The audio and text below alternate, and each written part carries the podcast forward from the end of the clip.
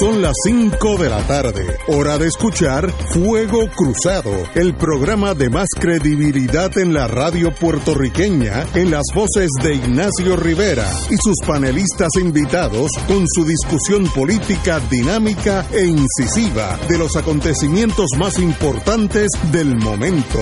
Fuego Cruzado comienza ahora. Buenos días, tardes, mejor dicho, Ignacio Rivera está aquí, Fuego Cruzado. Estamos hoy un día muy agradable. En unos segundos vamos con el juez, con el juez en muchos casos, debido a muerte, con, con el eh, doctor Cabanilla. Estoy en la presencia muy grata de Edgardo Román, y Alejandro Torres Rivera, ambos presidentes del Colegio de Abogados. Así que saludo a todos los oyentes. Tengo todos esos rangos alrededor mío. Y de invitado específico, en eh, excepcional, Manuel Natal Conté, Manuel Natal, que está con nosotros. Vamos, después que terminemos con el señor Cabanilla, que tiene cosas de alguna importancia que decirnos, vamos con el señor licenciado, eh, representante Manuel Natal. Doctor Cabanilla, buenas tardes. Buenas tardes, Ignacio. Saludos a todos. Buenas tardes, Cabanilla. Han llamado varias formas, pero nunca habían dicho pues. Ajá, muy buena, que estaba apagado esta cosa. Dicho, hasta, hasta, padre me decía una paciente pensando que yo era un sacerdote. bueno, cuando uno está en la línea de fuego, como yo he estado con usted, eh, ¿está en la línea? Sí. Ok, cuando uno está en la línea de fuego, llamarle a un médico padre es bien fácil, porque uno está a ley de nada, de un knockout. Bueno, anyway, eh, la Pfizer, yo prendí la televisión de cualquier país, todo el mundo está hablando de, la vacuna que ya empezó a rodar, Estados Unidos la aceptó, Canadá también, eh, Inglaterra ya está inoculando a muchísima gente. ¿Por dónde estamos con esa buena noticia? Bueno, se supone que ya la semana que viene tengamos el primer cargamento en Puerto Rico. Y estoy pues ahí esperando en primera fila para, para vacunarme. que está todo, está todo en orden hasta ahora, por lo menos este, todavía no ha llegado hasta donde yo sé el primer cargamento. Cuando llegue, pues me imagino que empezarán a, ocurrir problemas y también la gente que se vacuna, que se van a inventar cosas también. Los que no se vacunan también se las van a inventar, pero por el momento eh, la presentación que le hicieron al FDA eh, se veía todo muy positivo. La cantidad de efectos secundarios eh, que reportaron pues no eran nada serios. Eh, más o menos lo peor que estaban hablando era dolor en el brazo, fiebre por 24 horas y la eficacia extraordinaria. Y ahora la, duda que tiene mucha gente eh, no tiene que ver nada con, con, con lo que presentó Pfizer al FDA, sino cosas que se han inventado, como por ejemplo como la vacuna la base de la vacuna es eh, ARN mensajero, en inglés Messenger RNA, y que eso pues se convierte eh, realmente cuando se, se, traduce eh, como es lo que hace el ARN, se traduce en una proteína. O sea que están usando básicamente el cuerpo del paciente para fabricar la proteína del, del, virus, que es lo que llamamos la proteína S pero mucha gente ya se ha empezado a inventar que eso se integra al material genético de uno y que puede tener consecuencias serias en el futuro. Lo único que falta es que le digan que se le van a caer a uno una pierna o un brazo, pero son cosas que son totalmente absurdas lo que se están inventando en términos de que se integra al material genético. Eso no se integra al material genético para nada. Bueno saber eso. Entonces, sí, entonces por ahí me ha llamado mucha gente, incluyendo médicos, eh, que no saben si se deben vacunar, preguntándome si no voy a vacunar. Entonces, pues, yo pues siempre respondo que sí, que me parece absurdo, pero se han regado un montón de, de ideas que son eh, equivocadas. Eh, por ejemplo, dicen que los pacientes que están inmunosuprimidos que no se deben vacunar, los pacientes con cáncer no se deben vacunar. Eso no es cierto. Lo que, lo que no sabemos es si va a ser efectivo o si va a ser tan efectiva la vacuna en personas que están inmunosuprimidas. Pero en, términos de que le vaya a hacer daño, no hay ninguna razón por la cual le va, le va a hacer daño. Que no funcione también, pues es otra cosa, pero eso se puede averiguar también después haciéndole eh, los anticuerpos para ver si la persona ha sido capaz de desarrollar anticuerpos a la vacuna. Que no, no hay ninguna contraindicación para personas eh, realmente inmunosuprimidas ni tampoco pacientes de cáncer. Yo me imagino que cuando vinieron las vacunas que han salvado millones de personas, la viruela, la varicela, las paperas, eh, la última, Polio. polio. Siempre habría habido gente que dice, no, este es el fin del mundo, si ustedes se vacunan se van a morir, y a, y a los dos años ya nadie se recuerda de eso, sino que ya es parte de la vida de uno. Me imagino que estamos en el mismo síndrome de eh, la gente teniendo miedo al cambio, y sencillamente pues hay que cambiar con los tiempos. Los dinosaurios no lo hicieron y yo no he visto uno recientemente, así que uno se adapta a los tiempos o desaparece. Y, yo creo que es, es algo casi se espera del ser humano cierta resistencia al cambio. Eh, pero en la Pfizer eh, hay que mantenerla a unos menos 70 y pico Fahrenheit. Que todavía bajo. Increíble y luego la moderna es menos es como menos 20 algo así este Los 18, sí. 18 bueno ya mismo Eso es cualquier freezer. es oye ya exacto Eh, esa esa cuando usted va a ser mucho más fácil manejarla no porque no hay que tener esa maquinaria tan específica Es correcto, y esa se supone que vaya al FDA la semana que viene. Y la de la que se discutió ahora en el, la- en el FDA ayer, pues ya saben que dio el visto bueno, pero ese es, el- es el, el panel eh, que llaman el advisory panel de- del FDA, o sea que ellos no son los que hacen la decisión. Ellos le recomiendan al director de la FDA, que es Ok. Steven Hahn, eh, que, que sí que debe aprobarla. Entonces el director pues tiene que hacer su propia decisión. Y hoy recibió un mensaje público eh, que lo publicaron hace poco en el Washington Post, que Trump había, le había dicho al jefe de la FDA, que lo nombró él mismo, by the way, es un médico que trabajaba en MD Anderson, un radioterapeuta. No sé por qué nombró un radioterapeuta, porque entonces debería ser alguien que trabaje con medicinas, no con radiación, pero anyway, lo nombró a él como jefe del FDA y ahora está amenazando con votarlo si no acaba de aprobar la vacuna. Eh, señor. apruebe o si no renuncie, le digo. Sí, sí, bueno. Pero la vacuna para hacer, eh, ya, ya en Inglaterra se están vacunando un montón de gente. Sí. Eh, me imagino que la Pfizer, si es de Alemania, también en Alemania se tiene que estar vacunando.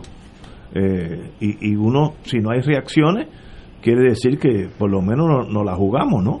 Eh, Bueno, hay, hay dos casos este, que tuvieron lo que llaman una reacción anafiláctica y los dos fueron en Inglaterra. Es muy curioso porque en Estados Unidos, en el, el ensayo clínico que se hizo para probar la vacuna, pues se vacunaron unos 22 mil o 22 o 23 mil, algo así, de, de personas con la vacuna y la otra mitad eh, con el placebo, que lo que es una inyección Sí, de agua con sal, ¿no? Claro, nadie sabía quién estaba ¿Quién estaba era quién? recibiendo el placebo y quién recibía la vacuna. Y no hubo ni un solo caso de anafilaxis. Anafilaxis es una reacción alérgica bien severa que uno puede morir. Eh, por ejemplo, cuando alguien come camarones, eh, Sí, sí. está alérgico a los camarones, pues se le tranca la garganta, se le va la presión al piso. A mi esposa le dio, es una cosa impresionante, ¿no? Pero eso usualmente se puede remediar eh, con lo que llamamos un EpiPen, que es, un, es una inyección de epinefrina. Así que están hablando de que tienen que tener mucho cuidado las personas que tienen anafilaxis.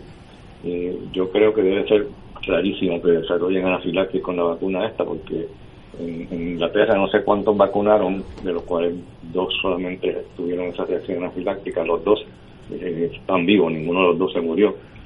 Pero si alguien tiene historial serio de, de anafilaxis o lo que sea, eh, pues debe tener cuidado y debe obviamente si se va a vacunar pues con mucha con mucha precaución Sí. pues, tener la EpiPen al lado. Exacto, exacto. Y, y eh, hay noticias de la vacuna rusa en Argentina y de la China en Brasil, o no hay noticias. La vacuna rusa, lo que están diciendo ahora es que no deben tomar alcohol ni fumar Eso, antes y después de ponerse la vacuna. Entonces, Eh, eso es otra, para- otra cosa que me ha llamado mucha gente. Porque, ¿Qué es eso, Fernando? Que estamos en Navidades, si nos vacunamos ahora no vamos a poder eh, tomar una copita de vino. Yo, pues que eso no es así. Eso fue la ministra de Salud de, Rusia y allí como los, rusos pues tienen fama de que se toman, se, deben hasta las lágrimas, parece que hay mucha gente que abusa del, del vodka. Y pues eso pues sí, eso te suprime el sistema inmune. Si tú eh, consumes alcohol eh, abusas del alcohol, no consumes alcohol, sino abusas del alcohol, pues sí, que puede suprimir el sistema inmune, puede que no responda bien a la vacuna, pero, pero tomarse dos o tres copas de vino, no hay ningún problema con eso. Veo, veo. Eh, bueno, pero en, en Argentina no, no ha habido reacciones adversas, que haya habido muerte, sino que eh, lo que hay es más bien un silencio, así que hay que decir por lo menos que no hay grandes tragedias. Sí, claro. No news is good news. Exactamente. En, torno a Puerto Rico, doctor, ¿por dónde vamos? Pues fíjate, los, los, datos de ayer son preocupantes, porque tuvimos tuvimos un reporte eh, de el, número de casos nuevos más alto desde que empezó toda esta epidemia.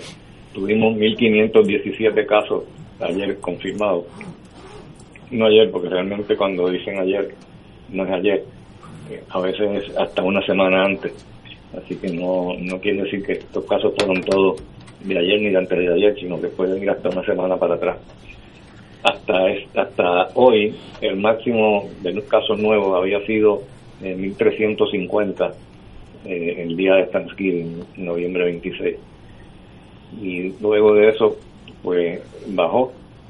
Eh, de hecho, si te, si te fijas en la, gráfica, yo miro la gráfica de Johns Hopkins todos los días y miro cómo se ve lo de Puerto Rico, porque ellos pues tienen, tienen esa gráfica que es el, promedio móvil, ¿no? El, el moving average, que es de una semana y todos los días pues se actualiza. Entonces, eh, según la gráfica esta de Johns Hopkins, eh, tuvimos el máximo, eh, el pico más alto lo tuvimos en diciembre 8, con 930 casos. Después de eso, pues, había empezado a bajar un poquito y entonces, perdón, después del noviembre 26 había bajado hasta que en diciembre 3 empezó a subir, que yo creo que se fue cuando empezamos a ver ya el efecto de, Thanksgiving, ¿no? Y siguió subiendo hasta que llegó al pico, máximo en diciembre 8. Y yo creo que todo este repunte que hemos tenido pues responde mayormente a Thanksgiving, pero ya los que se infectaron durante Thanksgiving, ya esos están, eh, no están eh, enfermándose porque el periodo de incubación llega hasta 12 días después. Y como dije, pues Thanksgiving fue el 26 de noviembre, o sea que ya, ya para el 7 de diciembre eh, se supone que, ya no se estén reportando casos nuevos, porque son 12 días el periodo máximo de incubación, el promedio de 4 o 5 días, pero puede ser hasta 12 días.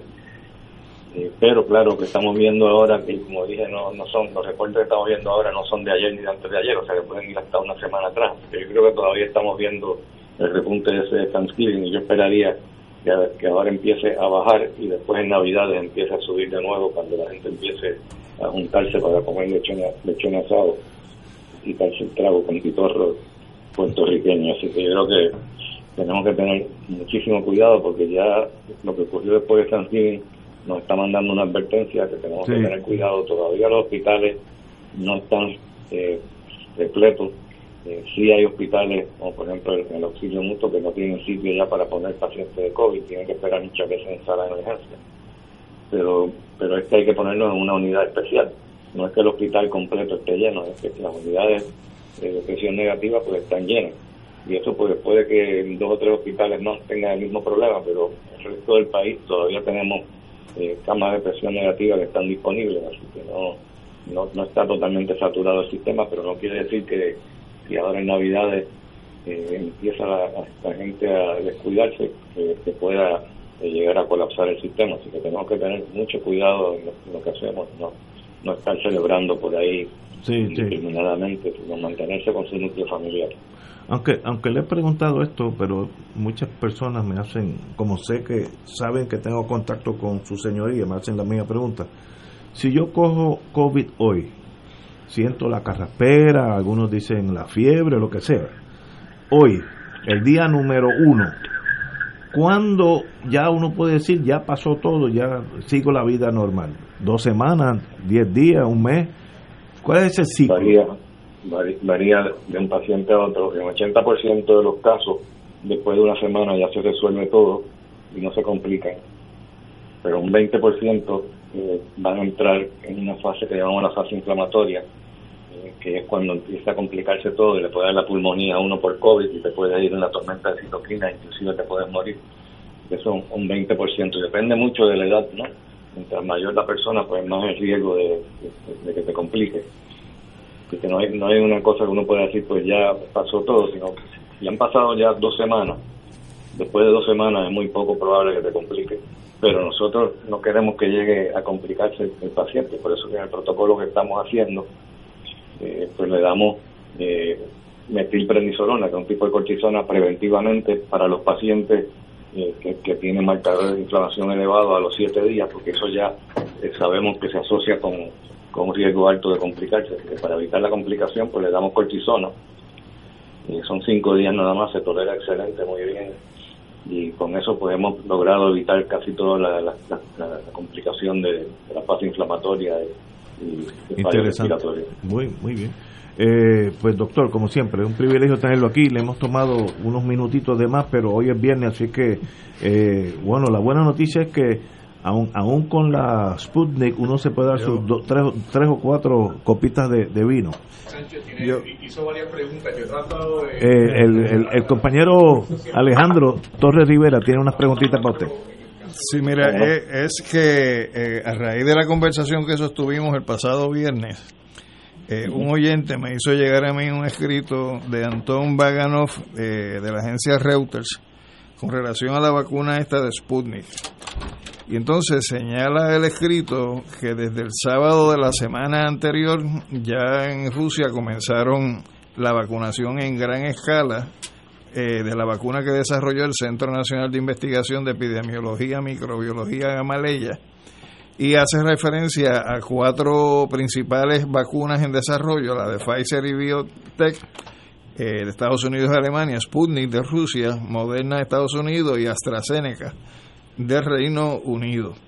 Y señala que salvo la de AstraZeneca, que es de la Universidad de Oxford, eh, las demás tienen eh, un número de eficacia superior al 90% y que la más económica de todas es Sputnik y que a diferencia de la de Pfizer y Moderna, que requieren temperatura de 70 grados centígrados, la Sputnik 5 eh, lo que requiere son entre 2 y 8 grados centígrados, eh, hace una evaluación de sus costos, ubica la Sputnik como la menos onerosa en términos de precio, eh, la ubica con un 91.4% de efectividad, señala que ya más de 100.000 personas en Rusia han sido inmunizadas y que se prevé que esa cifra llegue a 2 millones de personas para el mes de diciembre. Y entonces finalmente indica, entre otras cosas que tiene el, escrito, ¿no? que Sputnik ha recibido solicitudes de más de 1.200 millones de dosis de la vacuna de parte de 50 países a escala global. Es decir, que nosotros eh, tenemos que partir de la premisa de que la probabilidad es que tengamos que estar bregando en lo inmediato y quizás a mediano plazo con lo que sea el producto de Pfizer y BioNTech, pero ciertamente en otras partes del mundo se están dando otros desarrollos eh, y ciertamente hay centros que también son eh, de importancia, ¿no? Que están en este empeño y que tienen su, su propuesta, ¿no? Para, para presentar alternativas a, escala global. Entonces traigo esos elementos porque si el oyente se tomó la molestia de enviarme un escrito para que se tuviera presente como parte de la discusión en el programa, pues pienso que lo justo es que, se hubiera traído, como lo estoy haciendo hoy, a la discusión este viernes. ¿Qué usted cree, Cabello? Bueno, suena interesante. Lo único que me preocupa es que yo no sé de dónde es que vienen los, los datos esos de la eficacia. Me imagino que en algún sitio lo habrán publicado en la prensa pero en Estados Unidos parece, parece que lo están bloqueando, porque yo no, lo he visto en ningún sitio, no sé sí, hay un bloqueo a qué se debe eso, pero 91.4% suena bueno, pero está un poquito por debajo del 95% de eficacia de la vacuna de Moderna y la de Pfizer. y además, este, lo importante también no es solamente eh, la eficacia, sino el porciento de pacientes que se enferman a pesar de que le ponen la vacuna, todavía les da COVID, eh, pues eso es un 5% de las personas. O sea que el 95% es efectivo en que no te, en que no te va a dar eh, COVID. Eh, pero el 5% que sí te da COVID, cuando les da COVID, ninguno de ellos fue una enfermedad, ninguno tuvo una enfermedad seria de COVID, o sea que fue leve, lo cual es fantástico porque no, quiere decir que si te da una enfermedad leve probablemente no te vas a complicar con fallos respiratorios, no te debes morir. Eh, así ese tipo de datos también es importante, pero no, no he visto, me gustaría saber si te pueden decir dónde que se consiguen esos datos de la eficacia de la vacuna rusa, porque no, no, los he visto, la verdad, no los he buscado tampoco, a lo mejor es culpa mía, pero porque yo, le, yo leo prácticamente todo lo que aparece diariamente de, COVID y en ningún sitio he visto la eficacia de la vacuna. Eh, tengo otra otra pregunta, vuelvo para atrás. Eh, la vacuna, vamos a asumir lo mejor, llega el lunes, ustedes empiezan a vacunar, me imagino, los médicos, todos los enfermeros, enfermeras, eh, todos eh, los, que están en la línea de fuego deben ser primero, la policía después, etcétera. Eh, ¿Cuál es el, el cut-off point donde usted dice ya Puerto Rico tiene una inmunidad de rebaño, algo herd immunity? Le he leído. ¿Qué, ¿Qué de la población tendría que estar ya vacunado? usualmente 70% ya, cuando el 70% de la población está vacunada o ha estado infectada con, un virus, eh, pues ya con eso pues empieza a desaparecer la, epidemia. Eh, si tiene 90%, pues ya todavía mejor. Pero ya al, llegar a 50% ya empieza a disminuir eh, de forma importante el número de casos nuevos. Y cuando llega a 70%, ya, pues ya la epidemia prácticamente empieza a desaparecer. Doctor, tengo por aquí una, una referencia que a lo mejor le puede servir de ayuda. Es arroba Sputnik. Este, me imagino que es una, una dirección de, de Twitter, pero quizás por ahí pueda, pueda encontrar la ruta hacia buscar mayor información. Arroba, ¿Es, arroba o hashtag? No, no, es arroba Sputnik Basin. Ok. Pues lo voy a buscar, ¿cómo no? me interesa eso, porque la verdad es que yo no sé prácticamente nada de la vacuna rusa. doctor, no que yo no es que yo le tenga odio a los rusos, tampoco los adoro, pero no. Bueno, lo, que me este, preocupó. no tengo ningún problema si la vacuna de ellos es fantástica, yo no tengo problema que sea china, cubana, rusa la vacuna, después que funcione. No hay problema. Lo que me preocupó de las rusas es que dicen que no, no, puedo tomar vodka, así que eso ya es un impedimento. Pero, en exceso. en exceso. Bueno, no te puedes tomar una botella de vodka todos los días, pero. ¿Cómo sin coñac te lo puedes tomar todavía. Eh, doctor, saludos, buenas tardes, buenas tardes compañeros del panel, compañeros invitados. Quería preguntarle, de la misma manera en que se ha progresado mucho en la dirección de conseguir la vacuna, le pregunto si, si también, y presumo que así es, se ha progresado mucho en lo que es propiamente la atención a los pacientes de COVID para que no desarrollen un cuadro clínico más, más complicado. Eh, ¿Por dónde andamos en, en, esa, en ese renglón? Bueno, pues mira, la, la verdad es que no hay eh, mucho más que la, el uso de lo que llamamos el anticuerpo monoclonal, que fue el que le pusieron a Trump. Pero eso lo tienes que usar temprano durante la enfermedad, idealmente durante los primeros cuatro días. ¿Por qué? Porque el anticuerpo monoclonal está dirigido en contra del virus. Entonces, eh, lo tienes que usar durante la, fase viral, eh, que es cuando el virus está proliferando si esperas siete días o más, ya estás entrando en la fase inflamatoria y ya eliminar el virus no va a cambiar el proceso inflamatorio que ya ha comenzado en, el pulmón. Así que tienes que usarlo temprano. Eh, y eh, también tenemos lo que dije, ¿no? la metilprednisolona, que es lo que usamos en el protocolo de nosotros, eh, que también es otra forma de, prevenir que se complique el paciente. Y también tenemos el remdesivir, que es un antiviral eh, que también si lo vas a usar, pues lo tienes que usar temprano durante la fase viral.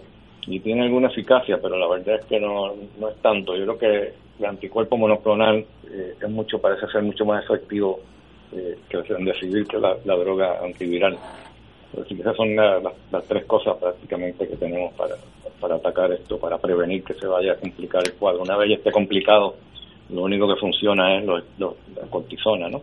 Porque ya cuando se complica el cuadro es porque ya tiene una inflamación severa en los pulmones. Entonces, pues hay que, hay que darle eh, cortisona para parar esa inflamación. Doctor, como siempre, un privilegio tenerlo aquí. Tengo una preguntita. Ah, Yello, diga usted. una preguntita, doctor. Con relación al protocolo que usted y el otro doctor eh, han iniciado en el, auxilio mutuo, Morales, el doctor Javier Morales, eh, por, ¿cómo es que ustedes llegan a la decisión de que se suministra solamente cinco días del medicamento? Pues mira, realmente eso fue un español que se llama el doctor Ángel Atienza, eh, que empezó a, utilizarlo en, Valencia. Y él usaba eh, de 5 a 7 días. Y después nosotros decidimos probar con 5 días a ver si funcionaba. Y nos ha funcionado muy bien, lo cual es muy superior a usar dexametasona, que se usa por 10 días. Y esos pacientes con dexametasona, pues usualmente son pacientes que están eh, dependientes de oxígeno. los pacientes que no están dependientes de oxígeno, está contraindicado el uso de la dexametasona porque aumenta la mortalidad. Así que nosotros eh, realmente con la metilprednisolona la podemos dar en pacientes que no están dependientes de oxígeno. De hecho, casi todos los pacientes nuestros no estaban dependientes de oxígeno y funcionó muy bien. Yo creo que el estudio ese que hicieron los ingleses, eh, que dicen que, aumenta la mortalidad en pacientes que no están dependientes de oxígeno, yo creo que ellos no están entendiendo bien el problema. Yo creo que el problema es que le están dando la dexametasona eh, temprano durante la enfermedad, durante los primeros siete días, que es donde está la fase viral, y eso sí que está contraindicado para mí, porque durante la fase viral tú tienes que permitir que el cuerpo, el sistema inmune, eh, eh, pare la replicación del virus. Y si tú suprimes el sistema inmune durante, durante los primeros siete días, que es la fase viral, pues entonces se te va de las manos el virus y entonces prolifera mucho más. Así que yo creo que, yo creo que ese es el problema. Pues no es depender de oxígeno o no depender de oxígeno, pero ahora mismo eh, la realidad del caso es que la indicación para dexametasona es en pacientes que no están, perdón, que están dependientes de oxígeno, ya sea un ventilador o que tienen oxígeno por, por una cánula nasal o una mascarilla.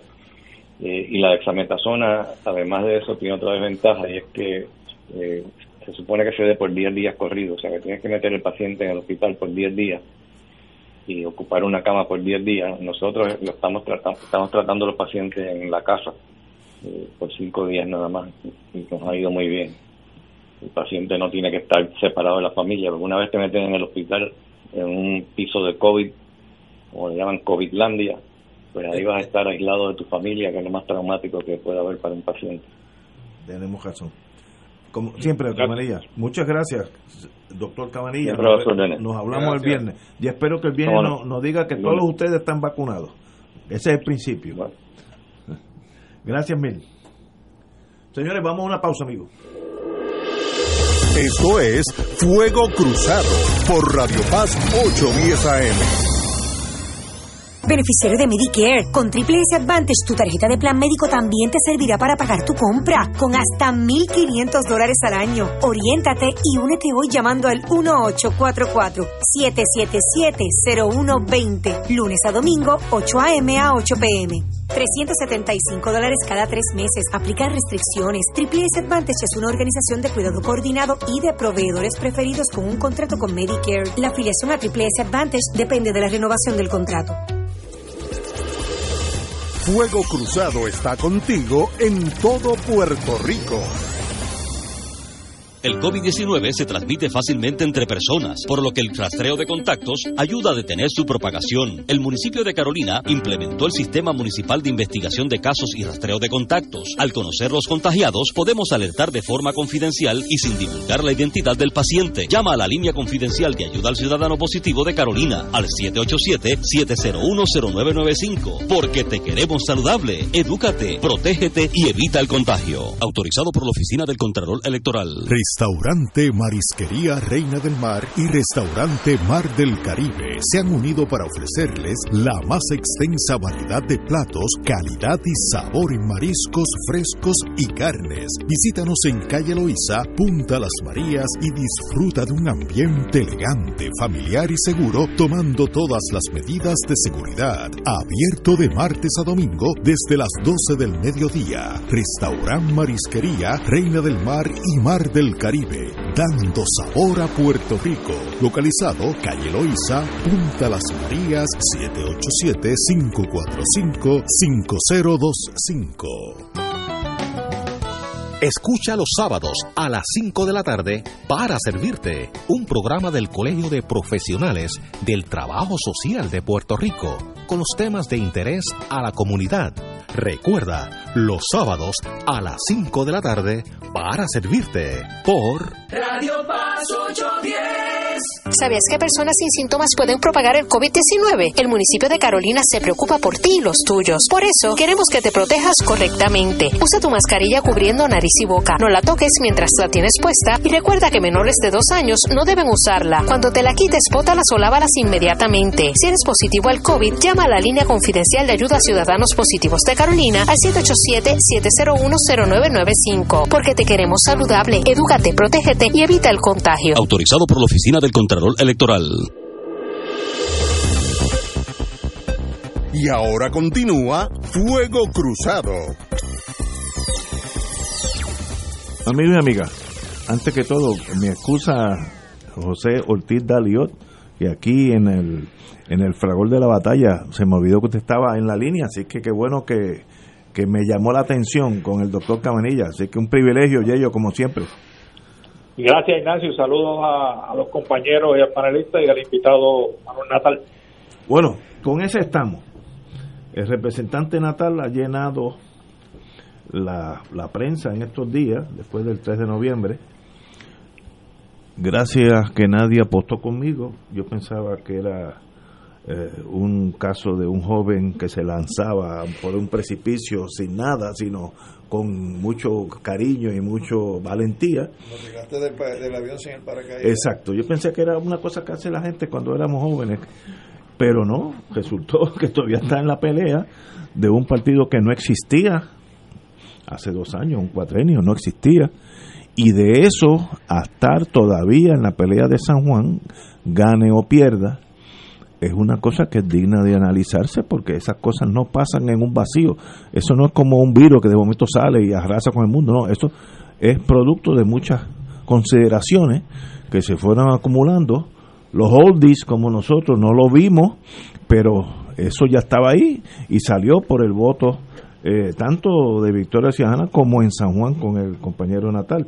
Así que antes que todo, pues felicitaciones, Manuel, por un very good show yo sé que no se han contado los votos, pero de la nada estar todavía contando votos en San Juan es un honor para su señoría, así que un privilegio que esté aquí con nosotros. Gracias, gracias por la oportunidad Ignacio y por permitirme regresar a este espacio. Creo que como a una semana de la elección estuve aquí sí, junto sí. a la licenciada Tamara Sosa Pascual Ah, y te sí. dije entonces que iba a ser una elección cerrada, que sabía que era una contienda entre dos candidatos y, y que nuestros números así lo reflejaban, independientemente de lo que dijeran eh, las supuestas encuestas de estos grandes periódicos. Sabíamos que era una elección como la que estamos viendo y por eso a cinco semanas y tres días de esa elección todavía no tenemos certeza Pero- de quién es la persona que, que prevaleció. Ese día, cuando tú saliste de aquí, pues uno es fino, tú estabas con una compañera, Tamara. Tamara Sosa Pascual. Pues uno mantiene sus los comentarios bajitos, ¿no? Pero cuando su señoría salió, que salió antes que nosotros, a los otros compañeros, yo dije, oye, qué bueno ser joven, qué esperanza tiene. estaba yo 100% equivocado. Venía un tsunami y yo estaba este, fu- fumando la pipa de la paz en la playa sin ver lo que venía. La, la- la esperanza que yo tenía cuando saliera que te había convencido de que votaras por mí, evidentemente a cinco semanas de la elección me doy cuenta que eso no pasó. Pero bueno, pero bueno. Pero ven acá, hoy yo estuve almorzando unos 10 abogados mayormente, eh, hombres de negocio o hijos abogados. A decirte verdad, nadie, había un senador, eso se puede decir el nombre, Nadal, eh, mi querido hermano, y nadie sabe de esas 10 personas qué está pasando en San Juan. Así que eso debe ser un microcosmo de todos nosotros. Así que por eso te llamé para que vinieran y nos digan, según tu visión, qué, dónde estamos, qué pasó, eh, cuándo se sabrá, si se sabrá, las actas famosas. Sin prisa, tenemos tiempo. Bueno, pues desafortunadamente eh, a cinco semanas y tres días de la elección estamos eh, en, esencialmente en el mismo lugar que estábamos.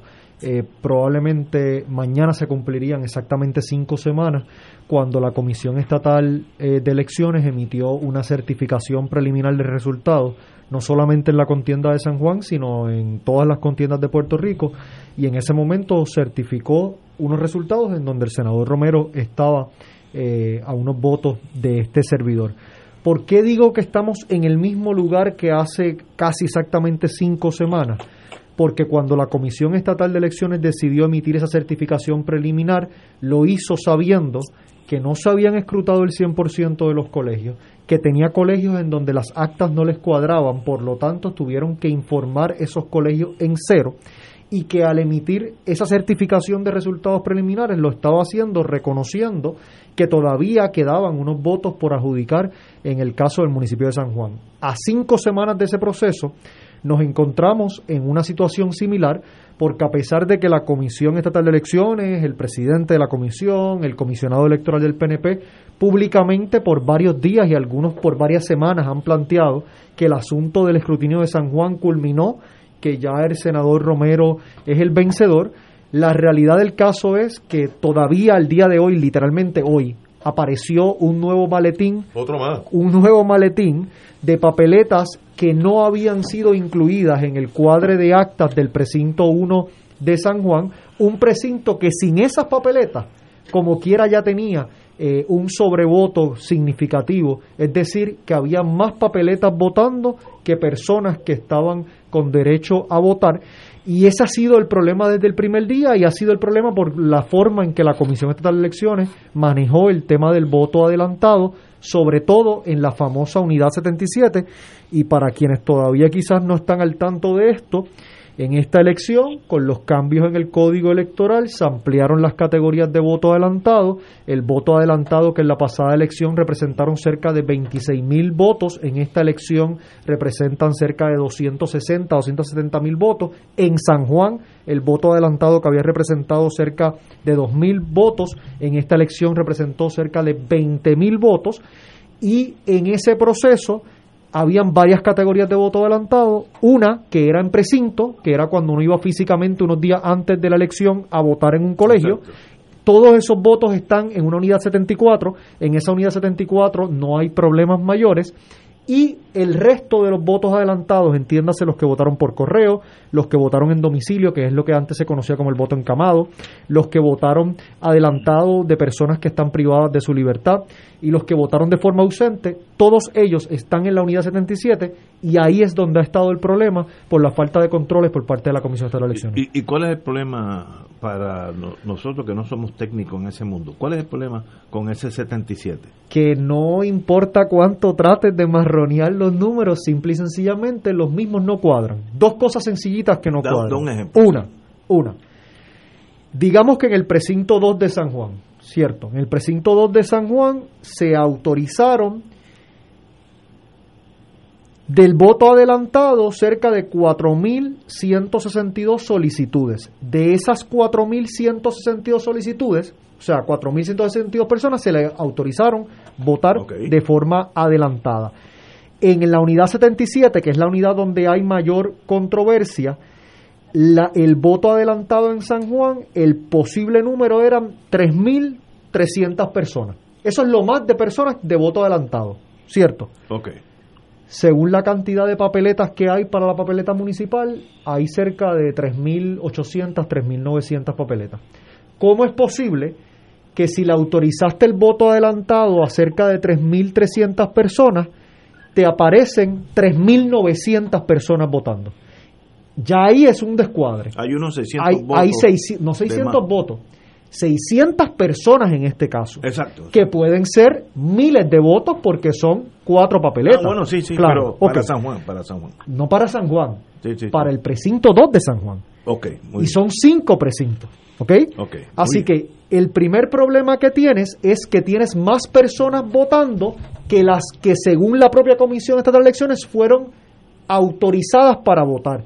Eso es dándole un 100% de participación. Eso quiere decir que todos los que tenían que votar por correo Votaron. votaron por correo. Que todos los que tenían que votar en domicilio votaron en domicilio. Nosotros sabemos que ese no es el caso. Nosotros sabemos que la participación no fue 100%, por lo tanto el sobrevoto es mayor. En segunda instancia, como la Comisión Estatal de Elecciones decidió mezclar todas las papeletas, la del voto por correo, la del voto ausente, la del voto por domicilio, la de las personas privadas de libertad que solicitaron voto adelantado y las contabilizaron de forma conjunta. Hoy yo abro un maletín de papeletas para contabilizar esas papeletas y hacer un supuesto escrutinio y yo tengo una cantidad indefinida de papeletas por maletín que no sé de dónde provienen, que no sé de qué listado de electores le pertenece esas papeletas, casi que no tengo un acta para poder decir, ok, el día que esto se contó la primera vez, habían tantas municipales, habían tantas estatales, habían tantas, y de esas municipales tantos votos obtuvo Manuel Natal, tantos votos obtuvo Miguel Romero, no tienes nada de eso. Y que para la comisión tratar de hacer un supuesto proceso de escrutinio se limitó a hacer esto. Ok, como todas estas papeletas están mezcladas y ya yo no sé de dónde vino cuál, yo lo voy a solucionar de esta forma. Yo voy a contar la cantidad de personas que en efecto me salen votando de forma adelantada en la unidad 77 del precinto 1 de San Juan. Los que votaron por correo, los que votaron en domicilio, los- las personas privadas de libertad, los que votaron ausentes. ¿Cuántos son? Son 2.200. Perfecto. 2.200. ¿Cuánto es el número máximo de papeletas que podrían haber en esa unidad? Son cuatro papeletas por cada elector, pues son 2.200, multiplico por cuatro, me da un número. Ese es el número. Pues no pueden haber más papeletas que ese número. Cuando cuento las papeletas, en una unidad, en un precinto tengo 1800 por encima, en otro tengo 1500, en otro ¿y de dónde salieron esas papeletas adicionales?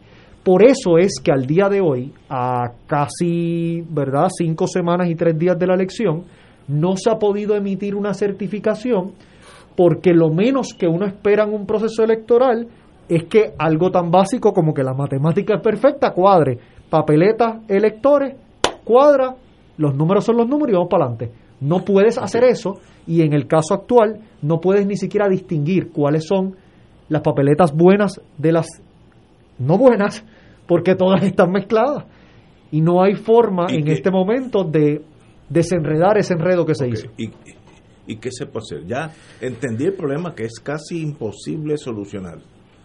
¿Y, y qué hacemos? Eh, vamos a una pausa porque de verdad eh, no yo estoy hablando yo me gustaría seguir tan práctico como soy que a veces en la vida eso es muy negativo pero soy práctico en la vida ese problema no es fácil de solucionar porque no, uno no sabe pero vamos a ver El viernes hablamos de una alternativa, la, había que sumarle, ¿y por quién? como que porque espérate. Porque el viernes hablamos de una nueva elección. Ah, bueno, sí. el, el detalle es quién lo decide. No, no, ok, pero vamos, vamos suave, que me están empujando por ahí. Y, y todavía no, he, no, no me he puesto la vacuna sin el vodka, así que estoy crudito. Vamos a una pausa. Esto es Fuego Cruzado por Radio Paz 810 AM. Beneficiario de Medicare, con Triple S Advantage, tu tarjeta de plan médico también te servirá para pagar tu compra, con hasta 1.500 dólares al año. Oriéntate y únete hoy llamando al 1844-777-0120, lunes a domingo, 8 a.m. a 8 p.m. 375 dólares cada tres meses. Aplican restricciones. Triple S Advantage es una organización de cuidado coordinado y de proveedores preferidos con un contrato con Medicare. La afiliación a Triple S Advantage depende de la renovación del contrato. Fuego Cruzado está contigo en todo Puerto Rico. El COVID-19 se transmite fácilmente entre personas, por lo que el rastreo de contactos ayuda a detener su propagación. El municipio de Carolina implementó el Sistema Municipal de Investigación de Casos y Rastreo de Contactos. Al conocer los contagiados, podemos alertar de forma confidencial y sin divulgar la identidad del paciente. Llama a la línea confidencial de ayuda al ciudadano positivo de Carolina al 787-701-0995. Porque te queremos saludable. Edúcate, protégete y evita el contagio. Autorizado por la Oficina del Contralor Electoral. Oro 92.5 FM, Radio Paz 810 y el Canal 13 estamos trabajando a tono con la emergencia que en estos momentos está viviendo Puerto Rico. Estamos ofreciendo nuestros servicios al máximo con el personal disponible según nos permitan las circunstancias. Si tiene un mensaje para ofrecer a sus asociados, clientes o personal, solo tiene que llamar al 787-349-7949, 787-552-0825 y nuestros empleados le comunicarán al personal de ventas para atender su necesidad. A nuestros clientes estén en comunicación con su ejecutivo o ejecutiva de ventas que continúan ofreciendo sus servicios como de costumbre. Recuerden los teléfonos 787-349-7949 y 787-552-0825. Y ahora continúa Fuego Cruzado.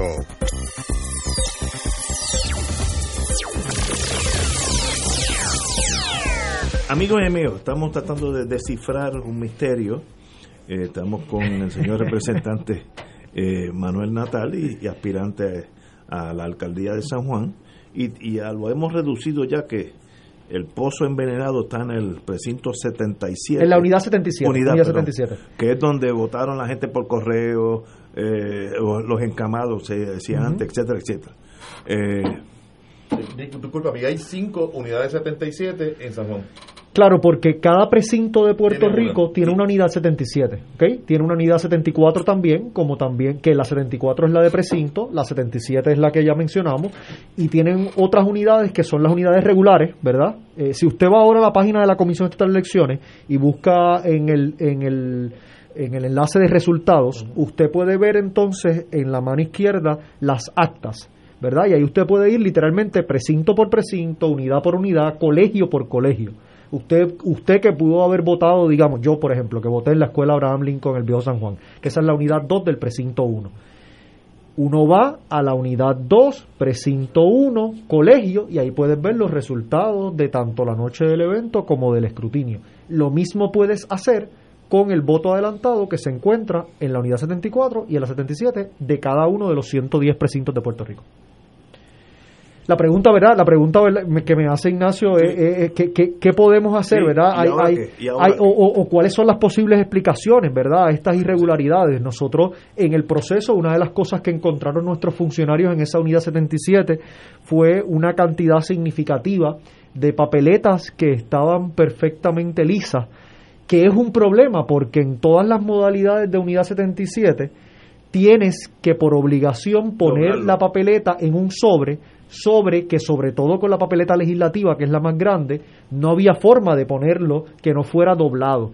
Y nosotros cuando identificamos esto en el proceso de conteo inicial de esas papeletas de voto adelantado hicimos nota y ahora en este caso eh, estamos hablando de cientos de papeletas que tienen esta situación tanto papeletas eh, municipales como eh, legislativas y, bueno, las explicaciones que ha dado el presidente de la Comisión Estatal de Elecciones cada vez son más interesantes, porque en algún momento era que no, que ahí que estaba el voto confinado, pero se confirmó que el voto confinado también se ponía en sobre, luego es que cambiaron el sobre y que pusieron un sobre Manila porque se le acabaron los sobres regulares, pero es que en el sobre Manila como quiera la papeleta legislativa tienes que doblarla, luego la mejor de todas las teorías fue los maletines mágicos, que cuando usted pone la papeleta en el maletín y pone el maletín uno encima de otro, el maletín tiene el efecto de planchar la papeleta. Esa está buena, esa está buena. buenísimo. Lo, lo, lo, que el presidente no se imaginó fue la cantidad de gente que acudió al Coliseo Roberto Clemente en búsqueda de uno de estos maletines porque estaban cansados de planchar su ropa.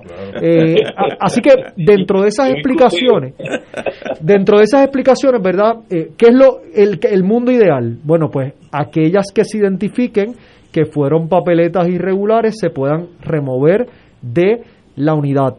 Hay un problema con eso porque ya hemos planteado que esas papeletas fueron, eh, no se tiene la procedencia, así que los maletines uno no sabe de dónde viene cada una de las papeletas que vienen ahí, ni, ni siquiera que le pertenezcan a un grupo de lector. Porque si nosotros identificamos una irregularidad, digamos, en ese colegio que yo voté en, en el viejo San Juan, que identificamos una persona, como se está identificando, que sale votando el día de la elección y que sale votando también en el voto adelantado. Pues entonces uno dice, ok, en este universo específico de papeletas, donde hay 200 papeletas municipales, yo sé que hay un voto que fue un voto ilegal porque es una persona que no tenía derecho a eso. Y hay toda una jurisprudencia de cómo se maneja esa papeleta o esa maletín que está contaminado. Eso no se puede hacer en la unidad 77 porque se mezclaron. Porque se mezclaron.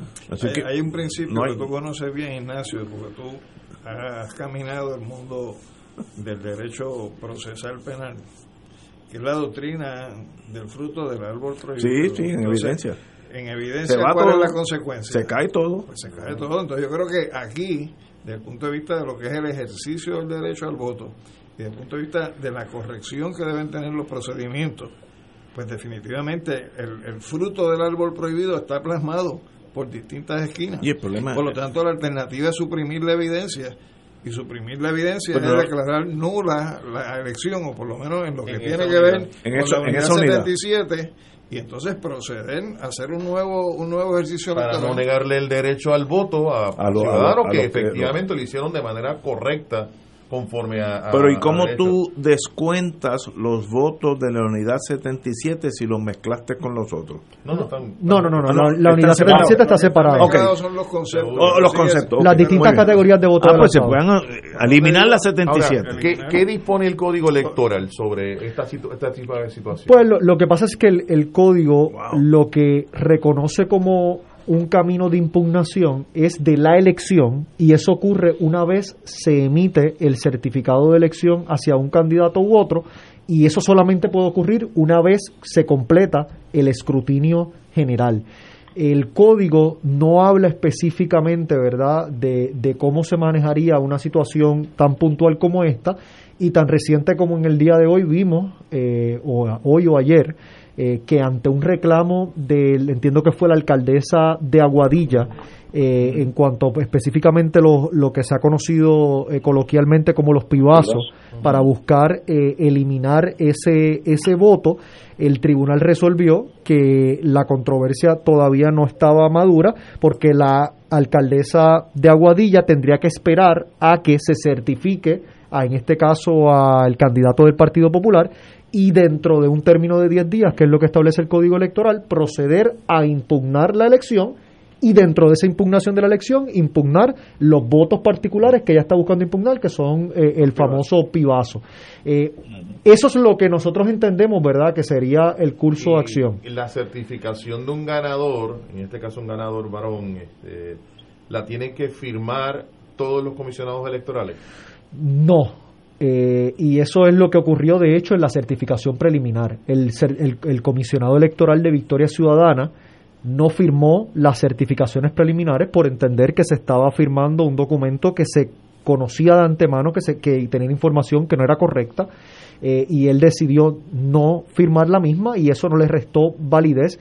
Recuerden que cómo funciona el andamiaje de la Comisión Estatal de Elecciones es que en la medida en que en comisión, entiéndase con los representantes de los distintos partidos, los comisionados, no existe unanimidad sobre un asunto, ese asunto sube a la consideración del presidente de la Comisión Estatal de Elecciones y él es quien resuelve.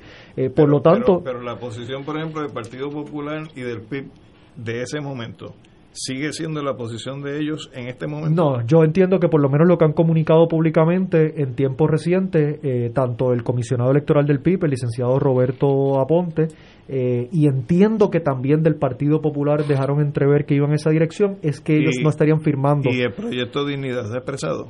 proyecto Dignidad, por lo menos, no, no, no se ha expresado, pero la práctica ha sido de favorecer las decisiones del presidente eh, inclusive en el caso que llevamos ante el tribunal para la solicitud de la, del listado del voto adelantado, ellos presentaron una moción oponiéndose a nuestro mandamo eh, y, manteniendo una posición bastante afín con el presidente de la Comisión de Elecciones. Yello, usted tiene la palabra. Nada, yo la, para que para que se pueda dar eso, Natal, lo, lo de la impugnación de la elección, tiene que haber una certificación. Yo entiendo que si no se pueden encuadrar las actas, no puede haber certificación. Entonces, ¿cuál es el remedio? Bueno, un, un asunto en el que no hay unanimidad en el piso, entiéndase en una mesa de escrutinio, no está tratando de cuadrar el acta, eh, dependiendo de si es de voto adelantado o de colegio regular, pasa por un proceso, pero que inevitablemente llega a comisión. Y en comisión, se, entonces se tomaría una determinación, si hay unanimidad, se acabó el asunto, si no hay unanimidad, como dije, el presidente resuelve y de esa decisión del presidente se podría entonces recurrir al tribunal.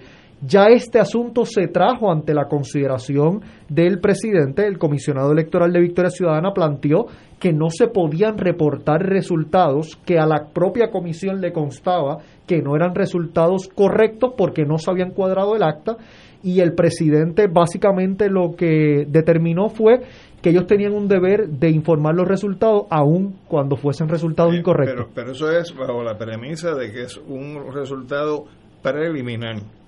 Pero si cuando hay un resultado que es final las cosas no cuadran, pues no puede aplicarse la misma receta. Sí, lo que pasa es que en este caso, Alejandro, no estamos hablando de lo que certificaron o de lo que informaron en noche del evento. Estamos hablando de lo que están informando en escrutinio general que se supone que tú no informes un número de escrutinio general hasta que tú no lo tengas certificado como que ese es el número correcto, en, en, en el colegio que sea, en la unidad que sea. Ellos decidieron reportar resultados a pesar de que de antemano sabían que no eran resultados correctos, porque mientras estaban en una reunión de comisión discutiendo el asunto, en el piso estaban funcionarios tratando de cuadrar las actas. Eh, y yo creo que aquí también lo que está detrás es un elemento de arbitrariedad en la forma en que la Comisión Estatal de Elecciones reporta estos resultados, sobre todo porque la presión que estaba sintiendo el PNP y particularmente el candidato a la alcaldía de San Juan, de que llevaba todo el escrutinio, perdiendo la elección y había una necesidad de cambiar la narrativa pública. Y por lo tanto era importante, independientemente de que no se hayan cuadrado las actas, comenzar a reportar resultados de la unidad 77 que la noche del evento le favoreció al candidato del PNP para entonces contrarrestar esa ventaja que este servidor le llevaba y eventualmente ponerlo en la posición que se encuentra en este momento. Pero eso es asumir una realidad alterna, no una realidad real. La, unidad 77 tiene cerca de 6.000 votos. Eh, o, o 6.000 votos es la diferencia que hay entre los votos solicitados y los votos efectivamente presentado. Te, hago la pregunta porque viendo los resultados que hay al momento, con el 97.62%, eh, la diferencia entre Miguel Romero y Manuel Natal es de 3.165 personas. Eh, y aquí faltan por contar, según la, estos datos oficiales de la comisión, unos eh, 13 colegios. Eh, ¿Cuántos, ¿Cuántos votos estarían involucrados en esa, en esa unidad? Ese, es el problema, porque no todos los colegios tienen la misma cantidad de votantes. Y estos son, los colegios de Unidad 77, son super colegios, porque son colegios en donde eh, incluyeron, como ya mencionamos, toda esta suma de, de, papeletas de voto adelantado de distintas, de distintas categorías. Eh, el problema es que en esos números, en esa diferencia que usted plantea ahí de 3.165 votos, están reportadas unidades 77, de precinto que todavía la Comisión Estatal de Elecciones no ha podido cuadrar y que ellos hicieron, reportaron los mismos números del día de la elección. Por lo tanto, en cuanto a la unidad 77, en lo que concierne a la papeleta municipal, no ha habido un escrutinio. No puede haber un escrutinio, porque el proceso de escrutinio requiere que uno abra un maletín, saque un acta de incidencia, uno lea qué fue lo que ocurrió en ese proceso de votación, uno saca una lista de electores, uno cuenta una cantidad de firmas para saber cuál es el número máximo de papeletas que pueden haber, uno vea un acta de cuadre y diga, ok, hay tantas papeletas, tantas dañadas, tantas fueron inutilizadas, tantas fueron votadas, de esas que fueron votadas, Natal tiene tantos votos, Romero tiene tantos votos, etcétera, etcétera, etcétera, y con eso uno mira, ok, los números cuadran, se cierra el maletín y se acabó. Eso no se puede hacer en este proceso porque cuando usted abre un maletín de votos adelantados, lo único que tiene son papeletas municipales en un lado papeletas estatales en otro, papeletas legislativas en otro, y no sabes de dónde vinieron esas papeletas, no sabes a qué electores le pertenecen. En muchos casos ni siquiera tenían la impresión que hace la máquina, el documento que imprime, el famoso rollito que imprime la máquina cuando tú pasas las papeletas, en este caso, eh, en los días después de la elección, que se estaban contando estas papeletas a través de las máquinas, ni siquiera conservaban los famosos rollitos que te decía cuántos votos habían en cada una de esas de esos maletines. Problema bien difícil de solucionar. Natal, eh, una, una pregunta adicional. Si, si, si el remedio tiene que emitirlo un juez, porque, porque llega el asunto al tribunal, y, y yo planteé el viernes de que quizás lo más justo y razonable en equidad era celebrar una nueva elección. La pregunta es, ¿tienen que ir, la elección sería entre los cuatro candidatos o tendría o podría haber simplemente una elección entre tú y Romero? Yo, yo pensaría que lo justo sería que fuera entre los cinco, candidatos, los cinco, candidatos.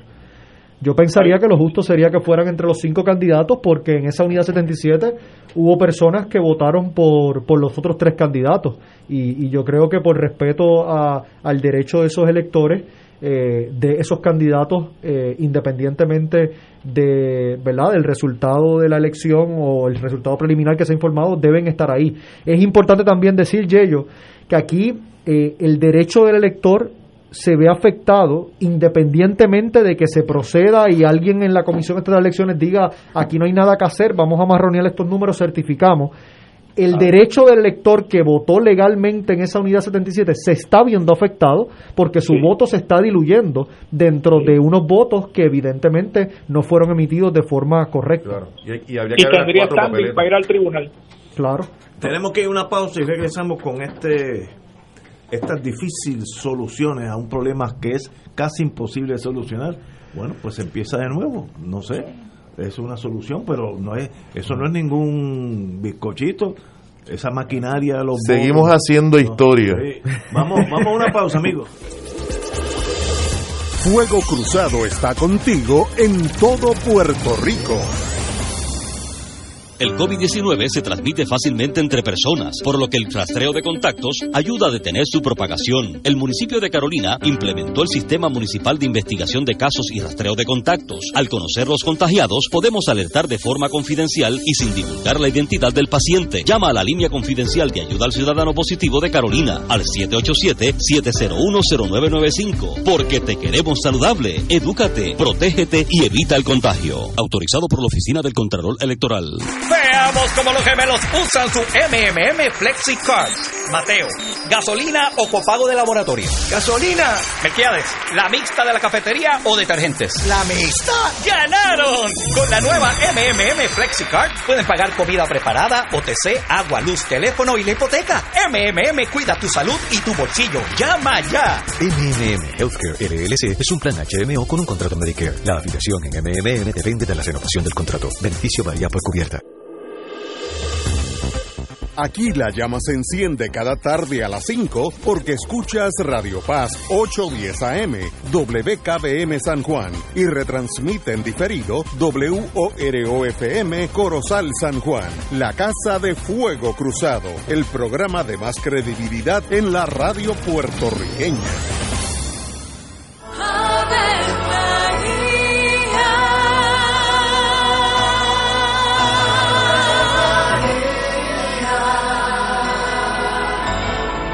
El ángel del Señor anunció a María. Y ella concibió por obra del Espíritu Santo. Dios te salve María, llena eres de gracia, el Señor es contigo. Bendita tú eres entre todas las mujeres, y bendito es el fruto de tu vientre Jesús. Santa María, Madre de Dios, ruega por nosotros pecadores, ahora y en la hora de nuestra muerte. Amén. He aquí la esclava del Señor. Hágase en mí según tu palabra. Dios te salve María, llena eres de gracia, el Señor es contigo. Bendita tú eres entre todas las mujeres y bendito es el fruto de tu vientre Jesús. Santa María, Madre de Dios, ruega por nosotros pecadores, ahora y en la hora de nuestra muerte. Amén. Y el Verbo se hizo carne. Y habitó entre nosotros. Dios te salve María, llena eres de gracia, el Señor es contigo. Bendita tú eres entre todas las mujeres, y bendito es el fruto de tu vientre Jesús. Santa María, Madre de Dios, ruega por nosotros Ruega por nosotros, Santa Madre de Dios. Para que seamos dignos de alcanzar las promesas de nuestro Señor Jesucristo. Oremos. Derrama, Señor, tu gracia sobre nosotros, que por el anuncio del ángel hemos conocido la encarnación de tu Hijo para que lleguemos por su pasión y su cruz a la gloria de la resurrección, por Jesucristo nuestro Señor. Amén. Gloria al Padre, al Hijo y al Espíritu Santo. Como era un principio, ahora y siempre, por los siglos de los siglos. Amén.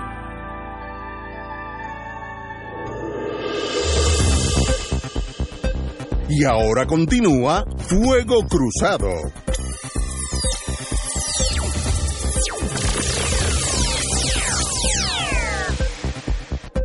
Bueno, amigos y amigas, nos quedamos en el. No, no es colegio, es eh, 77. Unidad, unidad, unidad, unidad, unidad. 77, que es la, una escuela completa. esa es la que tiene radiación, plutonio 220. Eh, las otras, pues, pues muy bien, todo el mundo más o menos cuadra lo que el voto inten- intencional. Y la única solución que aparentemente, bueno, hay varias. Una es que el presidente de la comisión, como ustedes no se van a poner de acuerdo, digo, pues yo certifico a Romero por 3.000 votos, lo que sea. Y, ya está. Eh, si el Victoria Ciudadana no está acorde con eso, pues eso están los tribunales. Eso lo que crea es que Romero juraría en enero y luego habría un, un proceso judicial que toma más tiempo, eh, donde se dilucidaría si él es o no el alcalde, que es una cosa bien difícil. Te lo van a certificar el mismo día que estés radicando. Oye, ustedes no creen en el sistema de examen de la evidencia, no, no es que esa es la solución. Está bien, pero aunque si es así, pues que sea así, pero tiene que resolverse esa controversia. Ah, esa, lo que, esa, resol- esa ¿Cuál es la alternativa más democrática? Que yo, no, lo más fácil, en un mundo perfecto, una nueva elección en San En la unidad 77, usted le entrega las cuatro papeletas a esa gente. A todos los que votaron. A todos los que están en esa unidad que tienen derecho a votar, que voten de la misma manera que Eso votaron. sería en un mundo, un mundo idílico. Eh, me imagino Pero que no es idílico porque eso es viable, No, es posible. No, es posible, pero, pero, ok. La otra es que se certifique a Romero por tres mil votos, lo que sea. Mire, este, no veo discrepancia alguna en el seten- Hay, ¿verdad? Hay una confusión quién votó por quién, pero la democracia, tenemos que respetar el voto. Ya estoy escribiendo la sentencia y por No, tanto, no, vamos y la, con y la está escribiendo a nivel de certificación al Supremo. Bueno, pero no, pero es que esas son las dos opciones, no hay, no hay otra.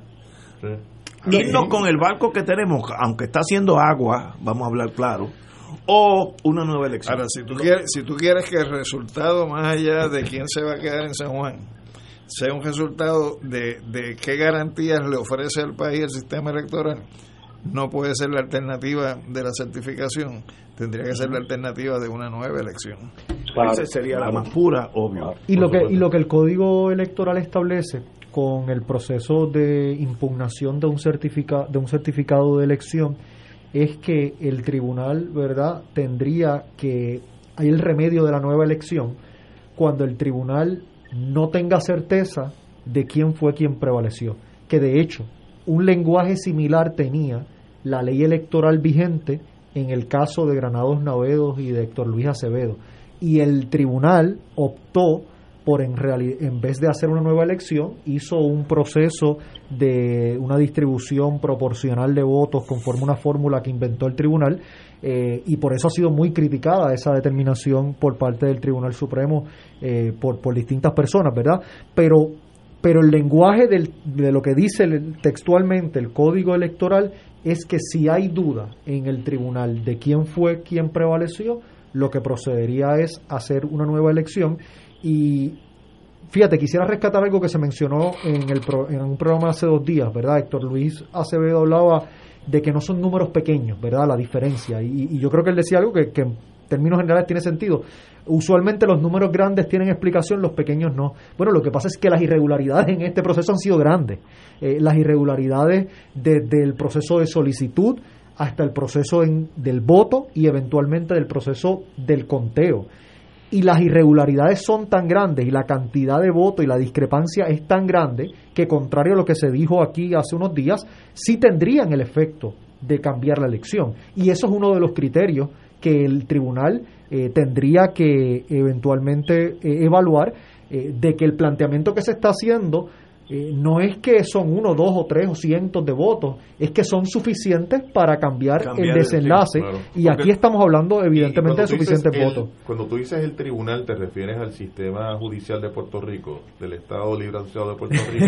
no hay otro o, bueno, en Puerto Rico hay otra jurisdicción. No, no, pero en estas cosas de, cómo se cuenta el voto, etcétera, a menos que sea una cuestión de derechos civiles, eh, los federales no se meten. Sí, hay un asunto de derecho constitucional, federal. Claro pero, pero digo, yo lanzo una pregunta, a menos que ustedes han pensado, ¿no? A, menos que bajo el Civil Rights Act, a menos que tú pruebes que ha habido eh, un abuso de discreción para dar los votos a los blancos sobre los negros en Mississippi, Alabama, etcétera.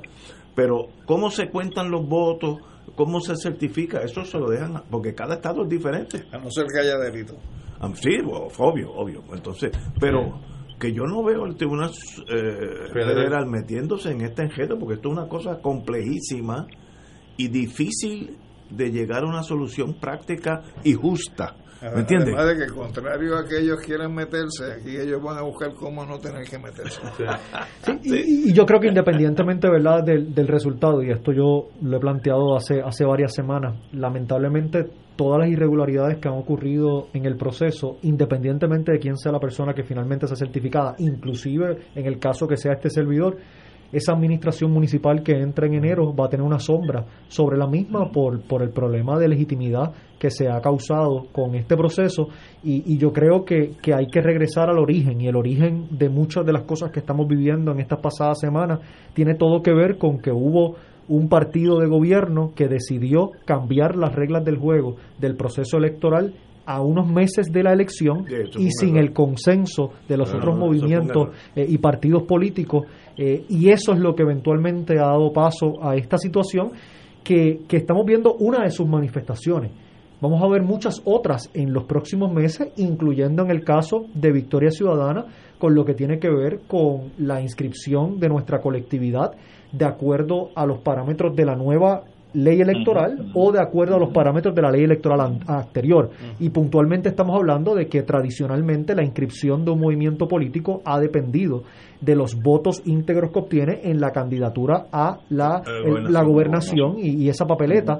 Eh, y en ese caso, Victoria Ciudadana obtuvo ciento y pico de mil eh, votos íntegros, por lo tanto, evidentemente sería el tercer partido eh, y quedaría inscrito para propósitos del código electoral, pero bajo el nuevo código electoral se incluyeron requisitos adicionales para poder quedar inscrito, incluyendo el tener X cantidad de candidaturas a alcaldías y demás. Por lo menos la mitad de las alcaldías. Por lo menos la mitad de, de, las alcaldías y en el caso de Victoria Ciudadana, dentro de los objetivos electorales que nos trazamos para el 2020, no estaba el presentar candidatos a todos estos puestos con el agravante. Con el agravante de que pueden haber quedado inscritos los cinco, pero es no más de dos, no menos de dos y no más de tres presidente con dos partidos principales o tres partidos principales. Pero, pero puntualmente en el caso de Victoria Ciudadana, lo interesante es que los cambios que se hicieron, que incluyeron unos requisitos adicionales en el verano del 2020, ya Victoria Ciudadana no podía cumplir con ellos porque la radicación de candidatura se cerró en diciembre del 2019. Eh, y eso será una controversia que también llegará al tribunal. Pero esa yo la veo fácil. Pues. Porque se ve la mala sangre, por no decir otra cosa, de eliminar los otros partidos. Y eso, para eso fue el Civil Rights Act. Yo me acuerdo cuando yo, yo vivía en Estados Unidos en aquellos tiempos, eh, había un requisito en Mississippi que los, los ciudadanos tenían que saber leer. ¿Ok? Entonces le daban una poesía de Shakespeare a la gente afrodescendiente explíqueme lo que quiere decir esto. Pues no podían porque es un, inglés del siglo XVI, etcétera. Y el Supremo de Estados Unidos dijo, mire, déjense de estar jugando cosas, lo que están haciendo ustedes eliminando gente. Esto es lo mismo Este es el mismo caso con diferentes vertientes. Es, peor, eh, es peor, Ignacio, porque los lo deja inscrito como partido, pero le quita derechos de representación ante la Comisión Estatal de Elecciones. Sí, sí, no, pero eso está, se le ve la mala sangre, ahí se, se, nota clara. Y lo mismo ocurriría con Proyecto Dignidad, porque básicamente el mismo, la misma situación. O sea, son dos de los cinco ahí, partidos. Ahí yo no tengo problema, yo creo que el tribunal habría jurisdicción federal y el resultado sería predecible. E, eso está hecho con la intención de coartarle la oportunidad de los, a los otros partidos. Así que eso se va a caer. Donde yo tengo un gedo en este unidad 77 que no lo brinca un chivo. Eso sí que está difícil, porque no, no puedo decir, bueno, pues vamos a echar para atrás y contar todos los votos, porque se mezclaron. Entonces no sabes cuáles son, Independientemente, Ignacio, eh, si haces eso, de todas formas el efecto que tendría sería como el de blanquear dinero mal habido. porque estás mezclando, eh, ya estás mezclando papeletas que son perfectamente válidas con aquellas que no. Eh, y sabemos que hay una cantidad en exceso a la cantidad de electores que estaban autorizados para ejercer el voto en esas modalidades y, y entonces pues, pues, pues te dejaría en el, en el mismo sitio. Pero ni siquiera eso, vamos, eso sería mejor que nada. Pero como ni siquiera eso está dispuesto a hacer. Perdóname esta pregunta, como una persona que no solicita el voto adelantado recibe la papeleta? porque la envía la Comisión Estatal de Elecciones a base de una solicitud. Seguro. Eh, evidentemente, para que la haya recibido o a un acto negligente de parte de la comisión o hay un acto fraudulento de parte de alguien, ¿verdad? Que probablemente tenga acceso, a, evidentemente, acceso a las papeletas y la, y la entregó. ¿Qué, explicación ustedes tienen para eso? Y dentro de las actas de incidencias que se han visto del proceso de escrutinio, nosotros estamos, eh, ¿verdad?, recopilando las mismas ahora y tenemos instancias de funcionarios que estaban trabajando, recogiendo los o recibiendo los sobres, sacando las papeletas y en algunos sobres habían cinco papeletas, en algunos sobres habían dos papeletas, en algunos sobres habían papeletas modelos de voto por correo.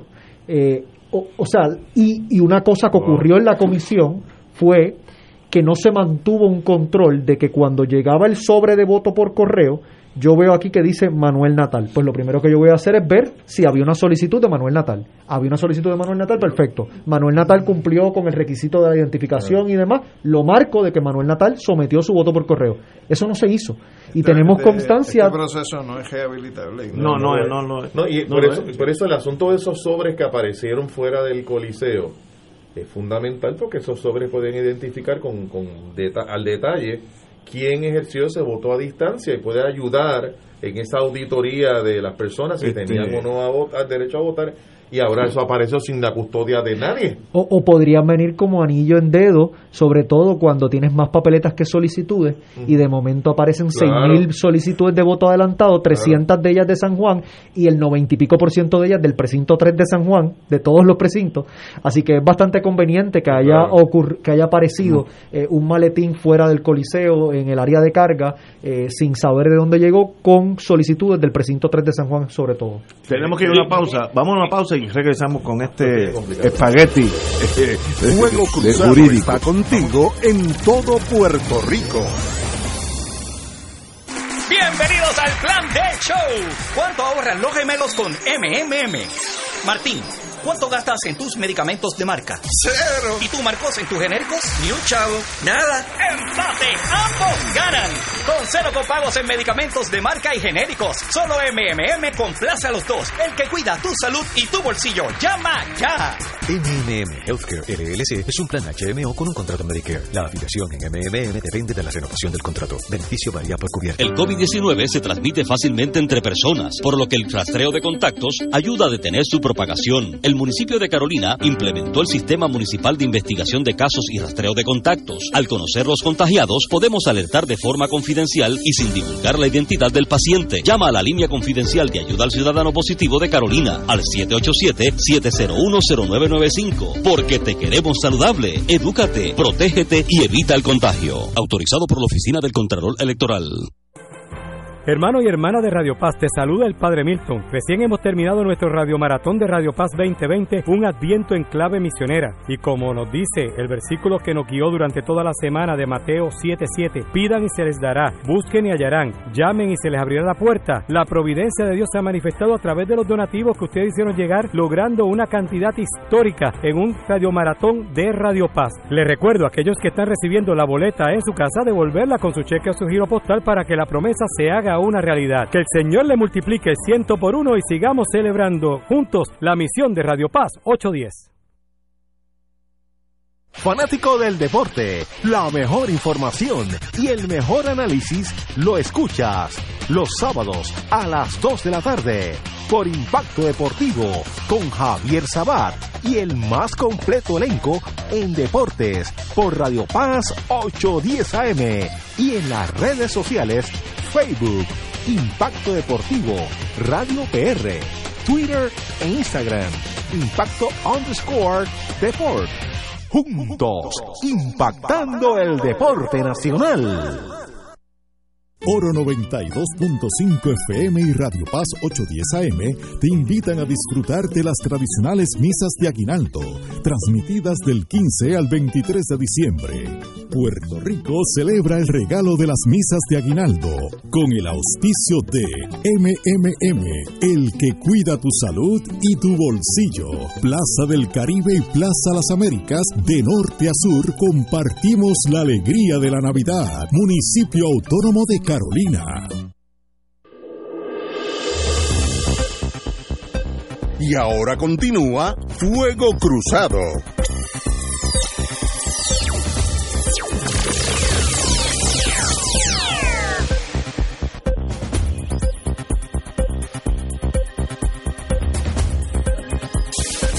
Regresamos.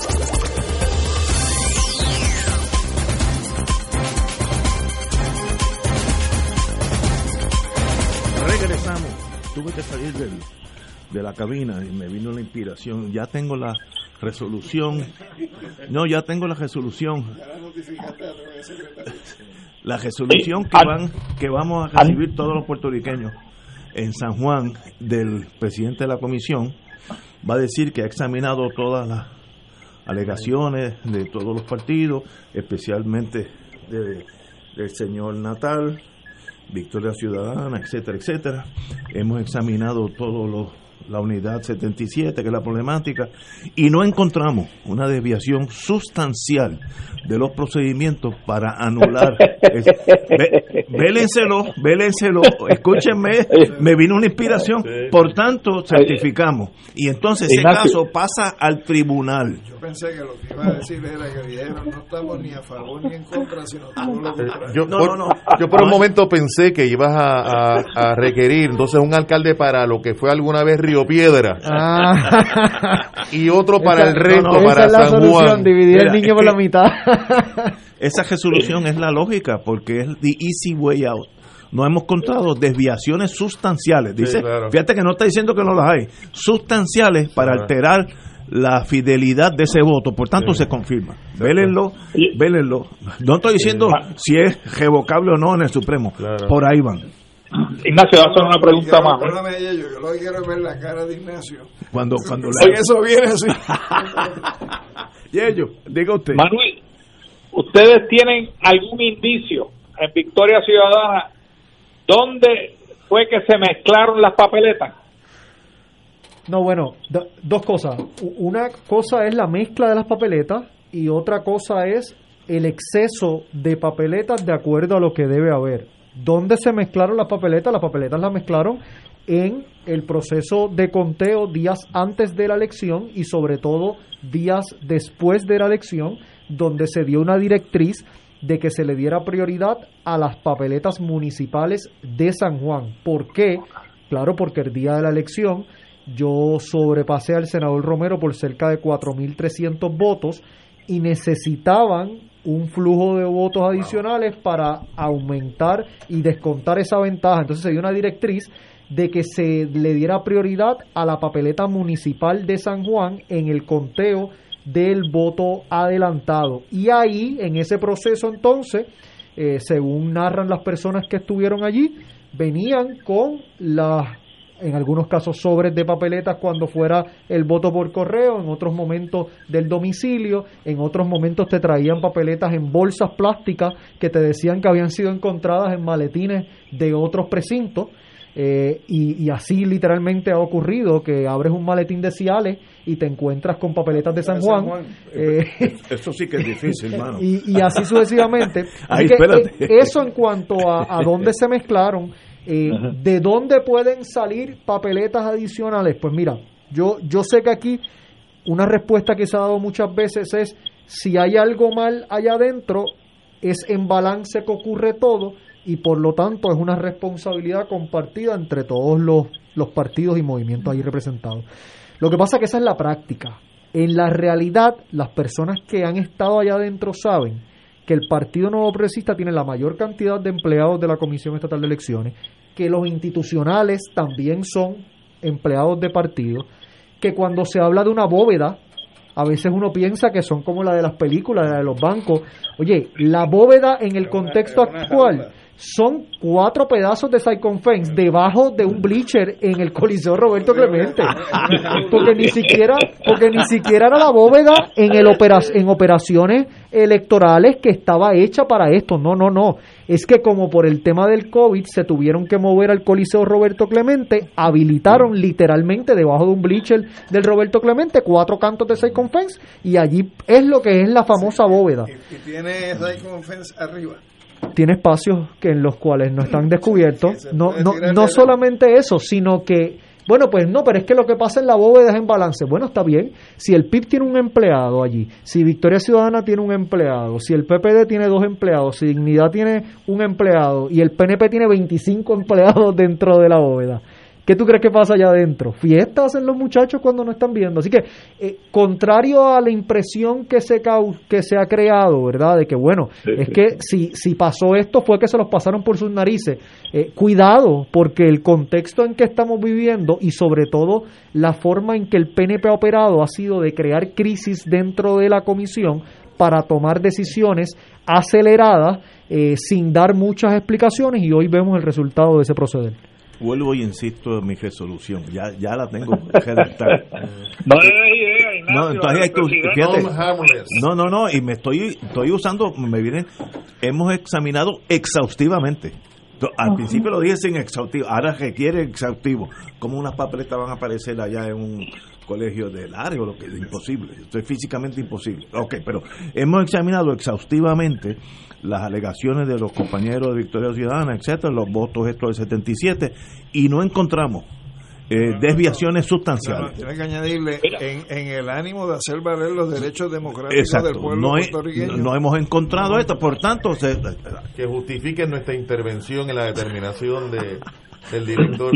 Otra solución, Ignacio. Oye, si sale así me voy del país. Si sale como yo dije, me voy del país. la Cámara de Representantes con Veracolver, que diga, con, con Colbert, Severo Colbert, y el otro era el PNP, no me acuerdo cómo Viera Martínez. Y, y Viera Martínez darle dos años a Romero y dos años a Natal. Eh, eh, el problema es que si le dejamos dos años a Romero, eh, ya cuando nos toque va a haber vendido el hospital, el helicóptero. No, es, que lo, hacemos al revés, tú coges los primeros dos años. y, no podemos dejar a un lado de que la, el proceso ha sido de la misma cantidad de votos, prácticamente la misma diferencia entre los integrantes de la Asamblea Municipal también. O sea, que, que se trata tanto de alcalde como de integrantes de la Asamblea habría, Municipal. Habría que ver si la resolución baja como yo creo que va a bajar. Vamos a asumir eso. Escríbela, escríbela. No, no, sí, ya, ya la dicté ya. pero que la escriba. sí, porque bueno, yo, yo tengo la grabación de esto, así que esto está...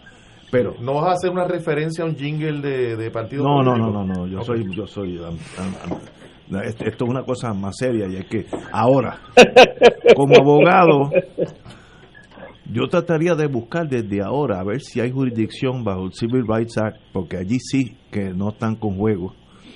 Y la teoría mía, esa de sustancialmente y exhaustivamente, se puede quedar corta en la, en la, chardón. Esa es mi, mi intuición como abogado. Es, eh, yo sé que cuando ese caso, vamos a hacer que llegue al circuito, aquellos tres señores resbala la, la unidad 77 o la elección en San Juan, porque no, no están emocionalmente cargados. Aquí todo el mundo más o menos tiene algo de partidismo, allí no. Quisiera añadir, Ignacio, que, a pesar de que hemos concentrado ¿verdad? la discusión en el caso de San Juan y la unidad 77, eh, la realidad es que en este proceso de escrutinio, la comisión eh, y en el proceso, ¿verdad? No se ha podido ir más allá de la unidad 77 de los precintos de San Juan, porque evidentemente por las razones que hemos planteado, ¿verdad? Porque no cuadran y demás.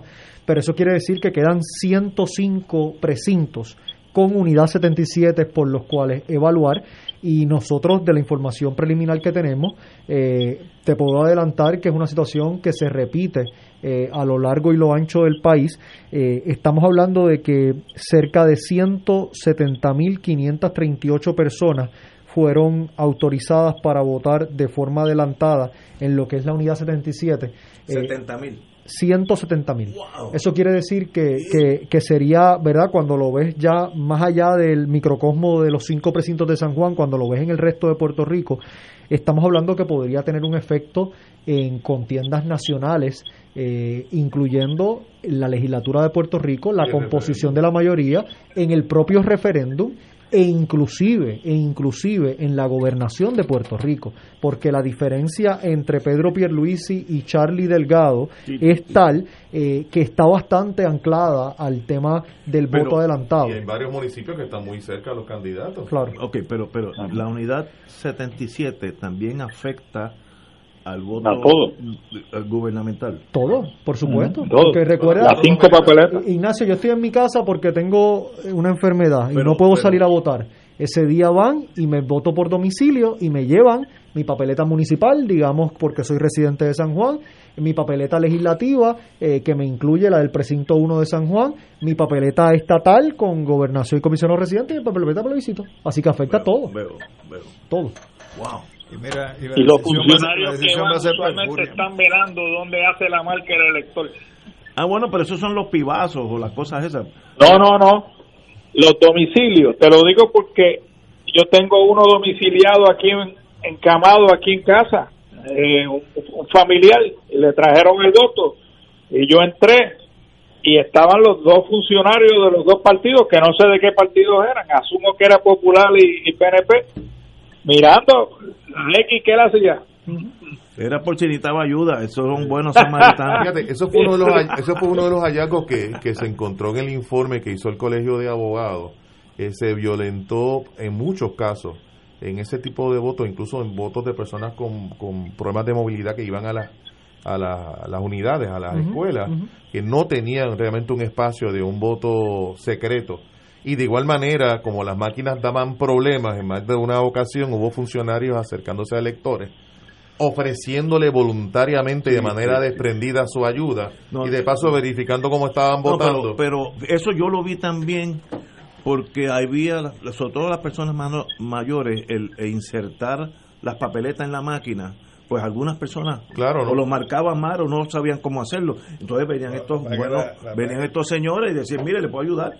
Esto, digo, eh, pues lo que, lo que establece la, tanto la ley como el reglamento es que el funcionario no puede eh, intervenir con el elector salvo que sea el elector quien le pida la, ayuda. Yo vi gente que no podían pasar, primero que no habían marcado donde tenían que marcar. Eso lo vi yo. Y Entonces, que hizo así que miró sí, sí, Es que es imposible ponerla sin mirar, es imposible. Eh, esa persona que viene a ayudar a uno, a menos que sea una persona... en forma desprendida. No, no, es desprendida o con mala sangre, pero que va a haber, seguro que la va a ver. Si, va a poner el papel en una máquina, y ahí para ahí tú tienes que enfocar lo que estás haciendo.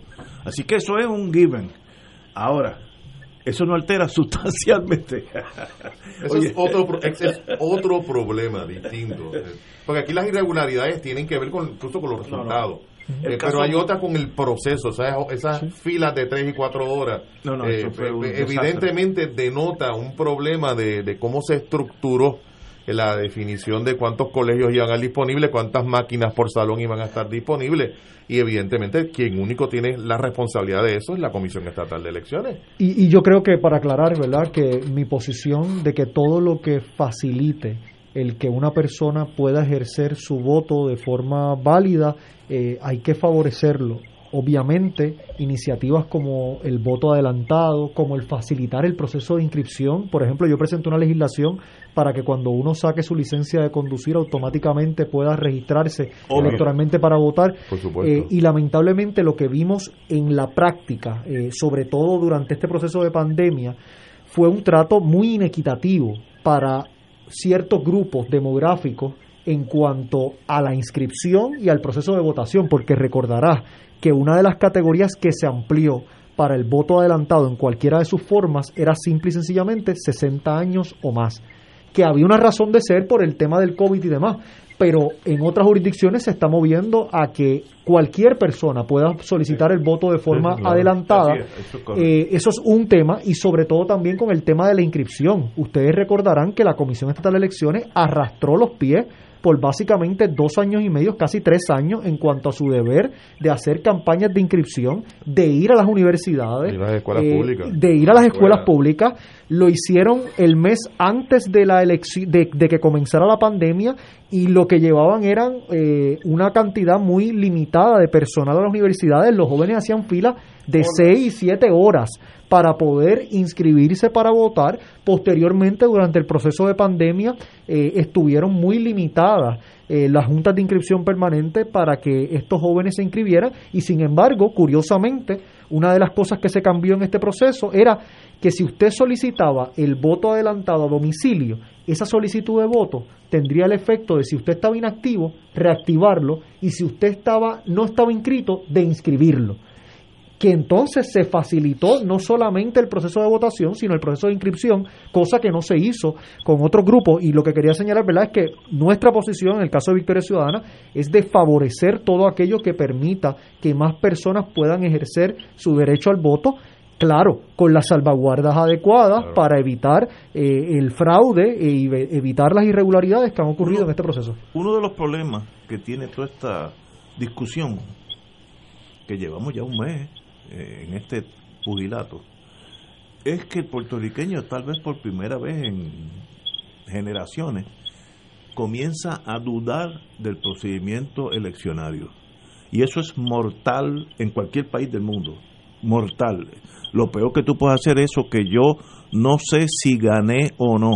El mío ganó, pero nombraron a fulanita, porque es del partido aquel aquel trajo unas papeletas que aparecieron en Morovi debajo de un puente y las contaron.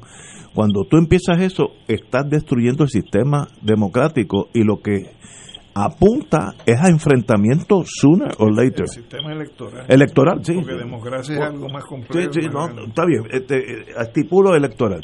Pero esto es bien importante que esté claro. Mira, yo no tengo problema si Natal es el, el alcalde excelente, bastante brío tiene, yo sé que haría un papel lo mejor de sus capacidades, estipulado. Y si gana Romero también, pero lo que yo tengo que saber es que ganó de verdad, sea uno o el otro. No, no, no, no, eso, sub, subrayo la palabra limpia, que se hizo que el que ganó, ganó, no importa el examen que tú lo hubieras examinado. Eso, es importante en la democracia, a la larga, por eso es fundamental. por eso es que yo insisto de que tiene que volverse al comienzo. O sea, este proceso no es rehabilitable. El, 77 es. Sí, no, no. La unidad 77 no hay es que no hay forma de, de primero clarificar qué fue exactamente lo que sucedió. No hay manera de justificar ese resultado, no hay forma. Eh, y evidentemente para garantizarle el voto a las personas que lo ejercieron de esa manera, si, si este estuvo mal manejado porque por la ausencia de controles internos de la Comisión Estatal de Elecciones, pues la alternativa lógica, la alternativa democrática es proveer un espacio para que ejerzan ese derecho al voto en la unidad 77. Ahora, si se va a hacer en la unidad 77, son las cuatro papeletas y en la unidad 77 desde Mayagüez hasta Fajardo. Eh, porque de, otra manera, permitirlo en un sitio y no permitirlo en otro trae también un problema. Tenemos que ir a una pausa, amigos, y regresamos. Oye, por lo menos ya soy, fíjate, eh, la ventaja que yo tengo hoy después de este de este interludio aquí con Natal, que ya yo sé cuál es el problema. Yo yo no tenía idea. Es mucho más complejo de lo que yo pensaba. Yo pensaba que eran unos jóvenes que estaban allí pataliteando y contando. No, no, no, es un. Eso, es lo que quiere comunicar el PNP. no, no, y, eso es lo que uno lee como ciudadano. Pero es un problema de fidelidad del voto. Esos votos de la unidad 77 son de verdad, fueron amañados, están contaminados Mire, eso es muy serio, muy serio. Y el tribunal es un problema de legitimidad. Sí, legitimidad. Y eso, si se va a eso, quedan las calles y el que tenga la pistola más grande. Y entonces, pues entonces, de esos hay un montón de países por ahí que eh, llega a la presidencia el, que tenga más tanques. Ah, bueno, pues si queremos eso, pues ya eso es otra, otro. Pero por eso esto... Este, que tenga más maña. Exacto, no, no, gente con mala maña y mala sangre hay en el mundo. El problema es que el sistema tiene que garantizar. En el mundo, lo dijiste, fuiste muy enfático, en el mundo. No, en el mundo. mundo no, no, no, es casualidad. Mundo está haciendo su ah. trabajo. En el mundo, en el, en, el world, world, lo voy a decir en inglés. Vamos a una pausa. Esto es Fuego Cruzado por Radio Paz 810 AM. Beneficiario de Medicare, con Triple S Advantage, tu tarjeta de plan médico también te servirá para pagar tu compra con hasta 1.500 dólares al año. Oriéntate y únete hoy llamando al 1844-777-0120, lunes a domingo, 8 a.m. a 8 p.m. 375 dólares cada tres meses. Aplicar restricciones. Triple S Advantage es una organización de cuidado coordinado y de proveedores preferidos con un contrato con Medicare. La afiliación a Triple S Advantage depende de la renovación del contrato. Fuego Cruzado está contigo en todo Puerto Rico. El COVID-19 se transmite fácilmente entre personas, por lo que el rastreo de contactos ayuda a detener su propagación. El municipio de Carolina implementó el Sistema Municipal de Investigación de Casos y Rastreo de Contactos. Al conocer los contagiados, podemos alertar de forma confidencial y sin divulgar la identidad del paciente. Llama a la línea confidencial de ayuda al ciudadano positivo de Carolina al 787-701-0995. Porque te queremos saludable. Edúcate, protégete y evita el contagio. Autorizado por la Oficina del Contralor Electoral. Fuego Cruzado, el programa de más credibilidad en la radio puertorriqueña, es ahora la tribuna abierta de análisis noticioso, con diversas perspectivas que exploran el trasfondo de lo que acontece a diario y cómo nos afecta. Escucha Ignacio Rivera y sus panelistas invitados de lunes a viernes en Fuego Cruzado en transmisión diferida a las 10 de la noche por Oro 92.5 FM. Ser rotario es vivir la alegría de servir a los demás, a la vez que cultivas la amistad y el compañerismo sin límites y descanso. Mensaje del Club Rotario de Río Piedras. ¿Sabías que personas sin síntomas pueden propagar el COVID-19? El municipio de Carolina se preocupa por ti y los tuyos. Por eso, queremos que te protejas correctamente. Usa tu mascarilla cubriendo nariz y boca. No la toques mientras la tienes puesta y recuerda que menores de dos años no deben usarla. Cuando te la quites, bótalas o lávalas inmediatamente. Si eres positivo al COVID, llama a la línea confidencial de ayuda a ciudadanos positivos de Carolina al 787-701-0995. Porque te queremos saludable, edúcate, protégete y evita el contagio. Autorizado por la Oficina del Contralor Electoral. Y ahora continúa Fuego Cruzado.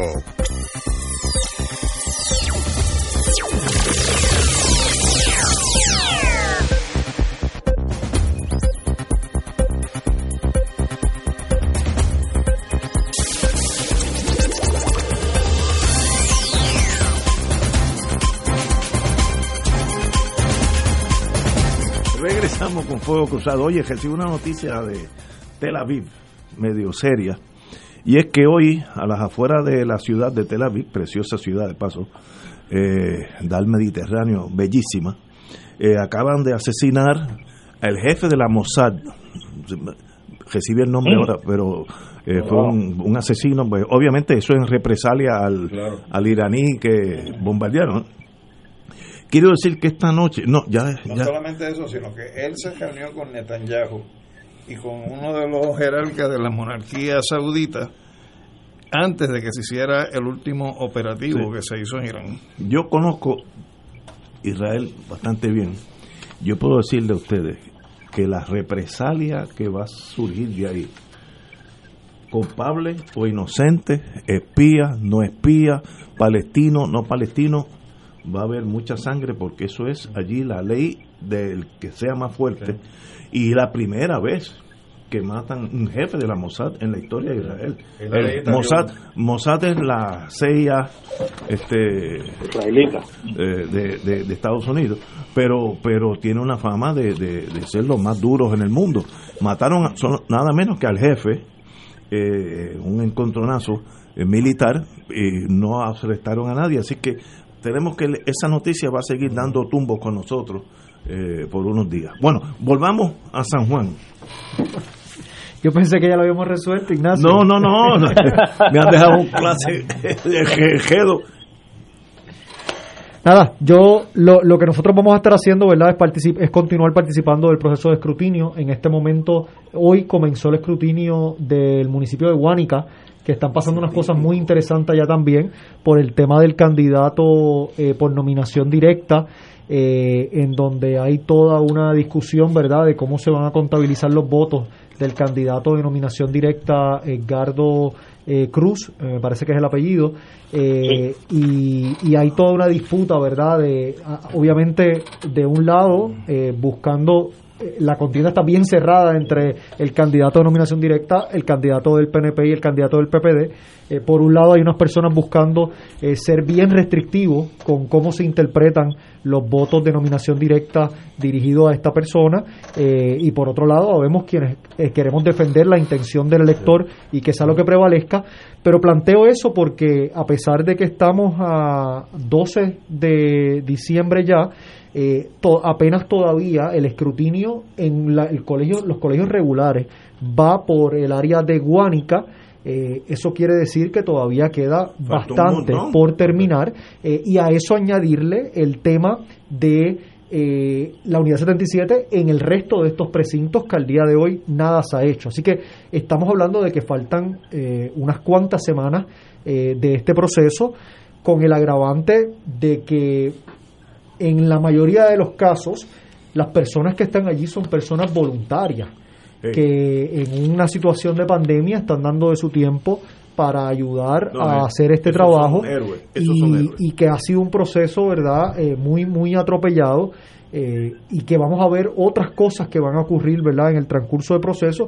Y lo que quería era aprovechar, ¿verdad?, para las personas que, que han estado preguntando, nosotros estamos todos los días reclutando y capacitando a voluntarios y voluntarias eh, para que puedan ir allí, eh, independientemente, ¿verdad?, de que usted sea parte o no de nuestro movimiento, porque nosotros vamos a ir a defender los votos tal cual son, tanto los que fueron por nuestro movimiento como los que no, y, y a las personas que quieran conocer más de este proceso, pues se pueden comunicar con nosotros, ¿verdad? Para, para que puedan tener los talleres de capacitación. Eh, ha sido también una experiencia bien bonita dentro de toda la, ¿verdad? La, la, situación tan penosa que hemos hablado.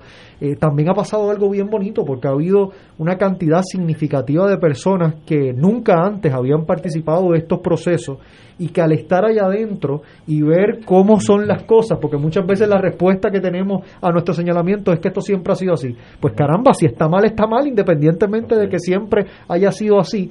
Y tener personas con, con ese idealismo que han hablado algunos, eh, y el idealismo se reduce a que los reglamentos y las leyes se cumplan, eh, hace falta en esos procesos, eh, así que también celebro el que dentro de toda esta situación no nos quedamos en el 3 de noviembre y, el día siguiente eh, cerca de 400, 500 personas se dieron cita a la Plaza del Pilar en Río Piedras para capacitarse eh, y ayudar en este proceso y cientos más se han unido en el camino. Así que yo me siento bien eh, orgulloso y privilegiado de, tantas personas que se han unido. Y ellos. Manuel, ¿cómo va el conteo del precinto 3? Pues, pues esa es otra, otra situación, ¿verdad? Y qué bueno que lo traes porque, porque yo estoy convencido que la licenciada Eva Prados ganó la elección del 3 ah, de noviembre eh, y que allí lo que ha ocurrido es algo eh, similar a lo que estamos viendo en el resto de San Juan. La diferencia de votos entre, entre Eva y, Juan Oscar Morales en este momento son 125 votos. 125 votos según lo último verdad que se que se informó eh, en ese precinto se han identificado eh, unas irregularidades, eh, ¿verdad?, a la misma escala que, en el municipio de San Juan. la licenciada Eva Prado ganó ampliamente la elección de las personas que fueron a votar el 3 de noviembre.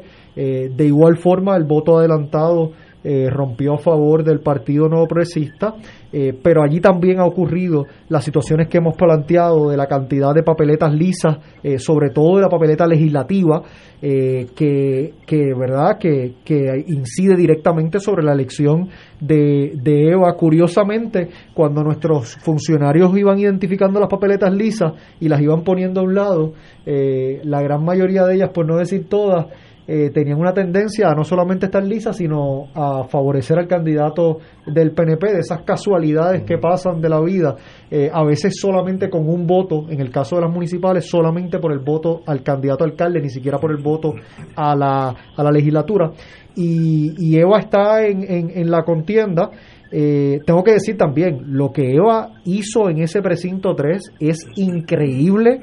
Eva a todas luces se va a convertir en la primera representante de distrito electa por un movimiento emergente, porque se han dado casos, ¿verdad?, de candidaturas a acumulación, pero lograr lo que Eva logró en ese precinto 3 de San Juan, que es un precinto tan y tan complicado, eh, pues habla eh, muy bien del trabajo organizativo y, de la campaña que llevó a cabo Eva, que, 125 votos a favor de ella. No, ahora mismo en el último reporte, en el último reporte está 125 votos a favor de Juan Oscar Morales, el, el, el actual representante por distrito, eh, pero eh, en ese caso puntual, ¿verdad? Eh, y, yo sé que debería ser Eva la que, la que pueda comunicar estas cosas, eh, también se han identificado unas irregularidades desde lo que se reportó noche del evento a lo que no, unas, unas, lo mismo, el tema de las papeletas y de los maletines que no cuadran, y, y, ahí hay un elemento adicional, Yello, que fue el maletín, los, el los maletines, porque fueron, si la memoria no me falla, fueron seis los maletines misteriosos que aparecieron en el área de carga del Coliseo Roberto Clemente la pasada semana, que tenían cerca de seis mil y pico de solicitudes de voto adelantado, y de esas seis mil y pico, 300, eh, y pico eran de San Juan, de las cuales el noventa y pico por ciento eran nada más y nada menos que el precinto 3 de San Juan. ¿Por qué te digo que esto es importante? Porque en el caso del precinto 3 estaba más que documentado el sobrevoto en la unidad 77 y cuando de momento aparecen eh, por obra y gracia del Espíritu Santo estas solicitudes de voto adelantado eh, del precinto 3, eh, les ayuda a restar el sobrevoto que ya estaba más que documentado eh, y, y eso son parte de las cosas verdad que, que se podrán denunciar más adelante. Wow. Yo te quiero hacer una pregunta que quizás sea un poco ingenua, pero la hago.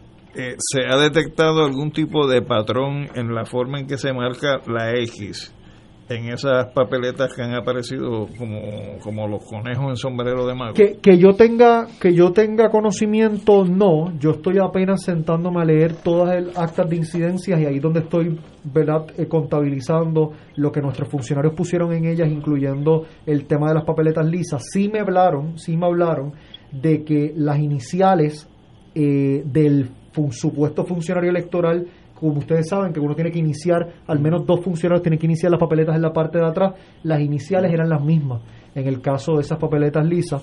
Y sí también me plantearon que en el caso de las municipales se estaba viendo que eran, eh, no quiero decir todas, la gran mayoría por votos directamente por el senador Romero, ni siquiera votos íntegros por el PNP, sino una sola cruz al lado del nombre del senador Romero.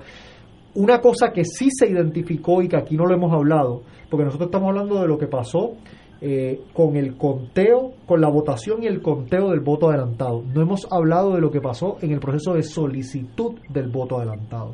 Y personas que estuvieron en el proceso de recibir las solicitudes, sí nos identificaron de solicitudes que eran todas, de momento te llega un paquete de solicitudes de la misma mano, con la misma firma, de personas distintas. ¿Entiendes? Entonces, ya no es solamente que alguien eh, votó de forma irregular o no, sino el proceso de solicitud también. Hay una, unas dificultades ahí eh, y tenemos ya, ¿verdad?, constancia de personas que aparecen en la lista de solicitud de voto adelantado que nos han certificado, y bajo declaración jurada, que no solicitaron el voto adelantado, que se enteraron que alguien había solicitado el voto adelantado por ellos cuando fueron al colegio de votación el 3 de noviembre y aparecieron en una lista de excluidos. Así que hay casos, Ignacio, de personas que tuvieron que votar añadidos a manos en el día de la elección porque su nombre aparecía en el listado de voto adelantado y por lo tanto salía en la lista de excluidos y ellos dicen que nunca solicitaron el voto adelantado. Entonces, ¿qué pasa en ese caso? ¿Qué Porque se cuenta? esa es, la, esa es la pregunta, ¿verdad? Tienes que adjudicar el voto añadido a mano, pero también tienes que casar el voto de esa persona para saber si en efecto alguien Votó por emitió ese voto de forma adelantada. Pero esos pueden ser 100, 200 locos, kamikazes políticos. Voy, voy a pensar lo peor. Pero en un caso donde la diferencia No, hoy ok. es 125. No, no, no, pero el del Unidad 77 es mucho más grande que eso, porque es el sistema entero que colapsó. ¿Ves? Eso sí, hay, hay miles de votos. No el que siempre hay un picúa aquí y en Vladivostok que va a querer votar dos veces, porque eso es lo va a llegar a su casa y decirle Esa eh, frase de, de allá de la Junta. Eso de que es un picúa. un picúa, sí. Mira, yo me acuerdo, yo vi una vez con, con mis ojos un amigo mío que era un fanático de un partido, no voy a decir cuál, y que me dijo como antes de la máquina, como, como tú tires la, la, la blanca en blanco, ¿te acuerdas que le, Pasaloaca le dio con esa cosa? Él la cogía y él tenía un lápiz en la, en la uña y cuando se la pasaba al del PIB ya estaba marcada PNP. Y se me sacó el, el no- el nombre. No, no, Bueno, eso- pero no había duda que era un ok. PNP el que hizo eso. No, no, no, no, ya, ya lo dije, ya lo dije. Y fue en, en Isla Verde, ok. Experiencias tienen. No, no, ok. Pero eso es un infeliz, mi amigo ya murió, eh, es un infeliz que, que ¿saben? No, en toda sociedad hay ese tipo de personas. Yo sería incapaz de hacer una cosa. Ahora, el sistema de la unidad 77 no es eso. No es un pillito que marcó 14 eh, de estos en blanco. No, es que el sistema es difícil contar quién hizo quién. Y si hay, una, si hay una conspiración para eso. No, no, no, no. no. Dime, Ignacio, ¿qué, No. deli- qué delito podría imputarse? Yo no veo substantial.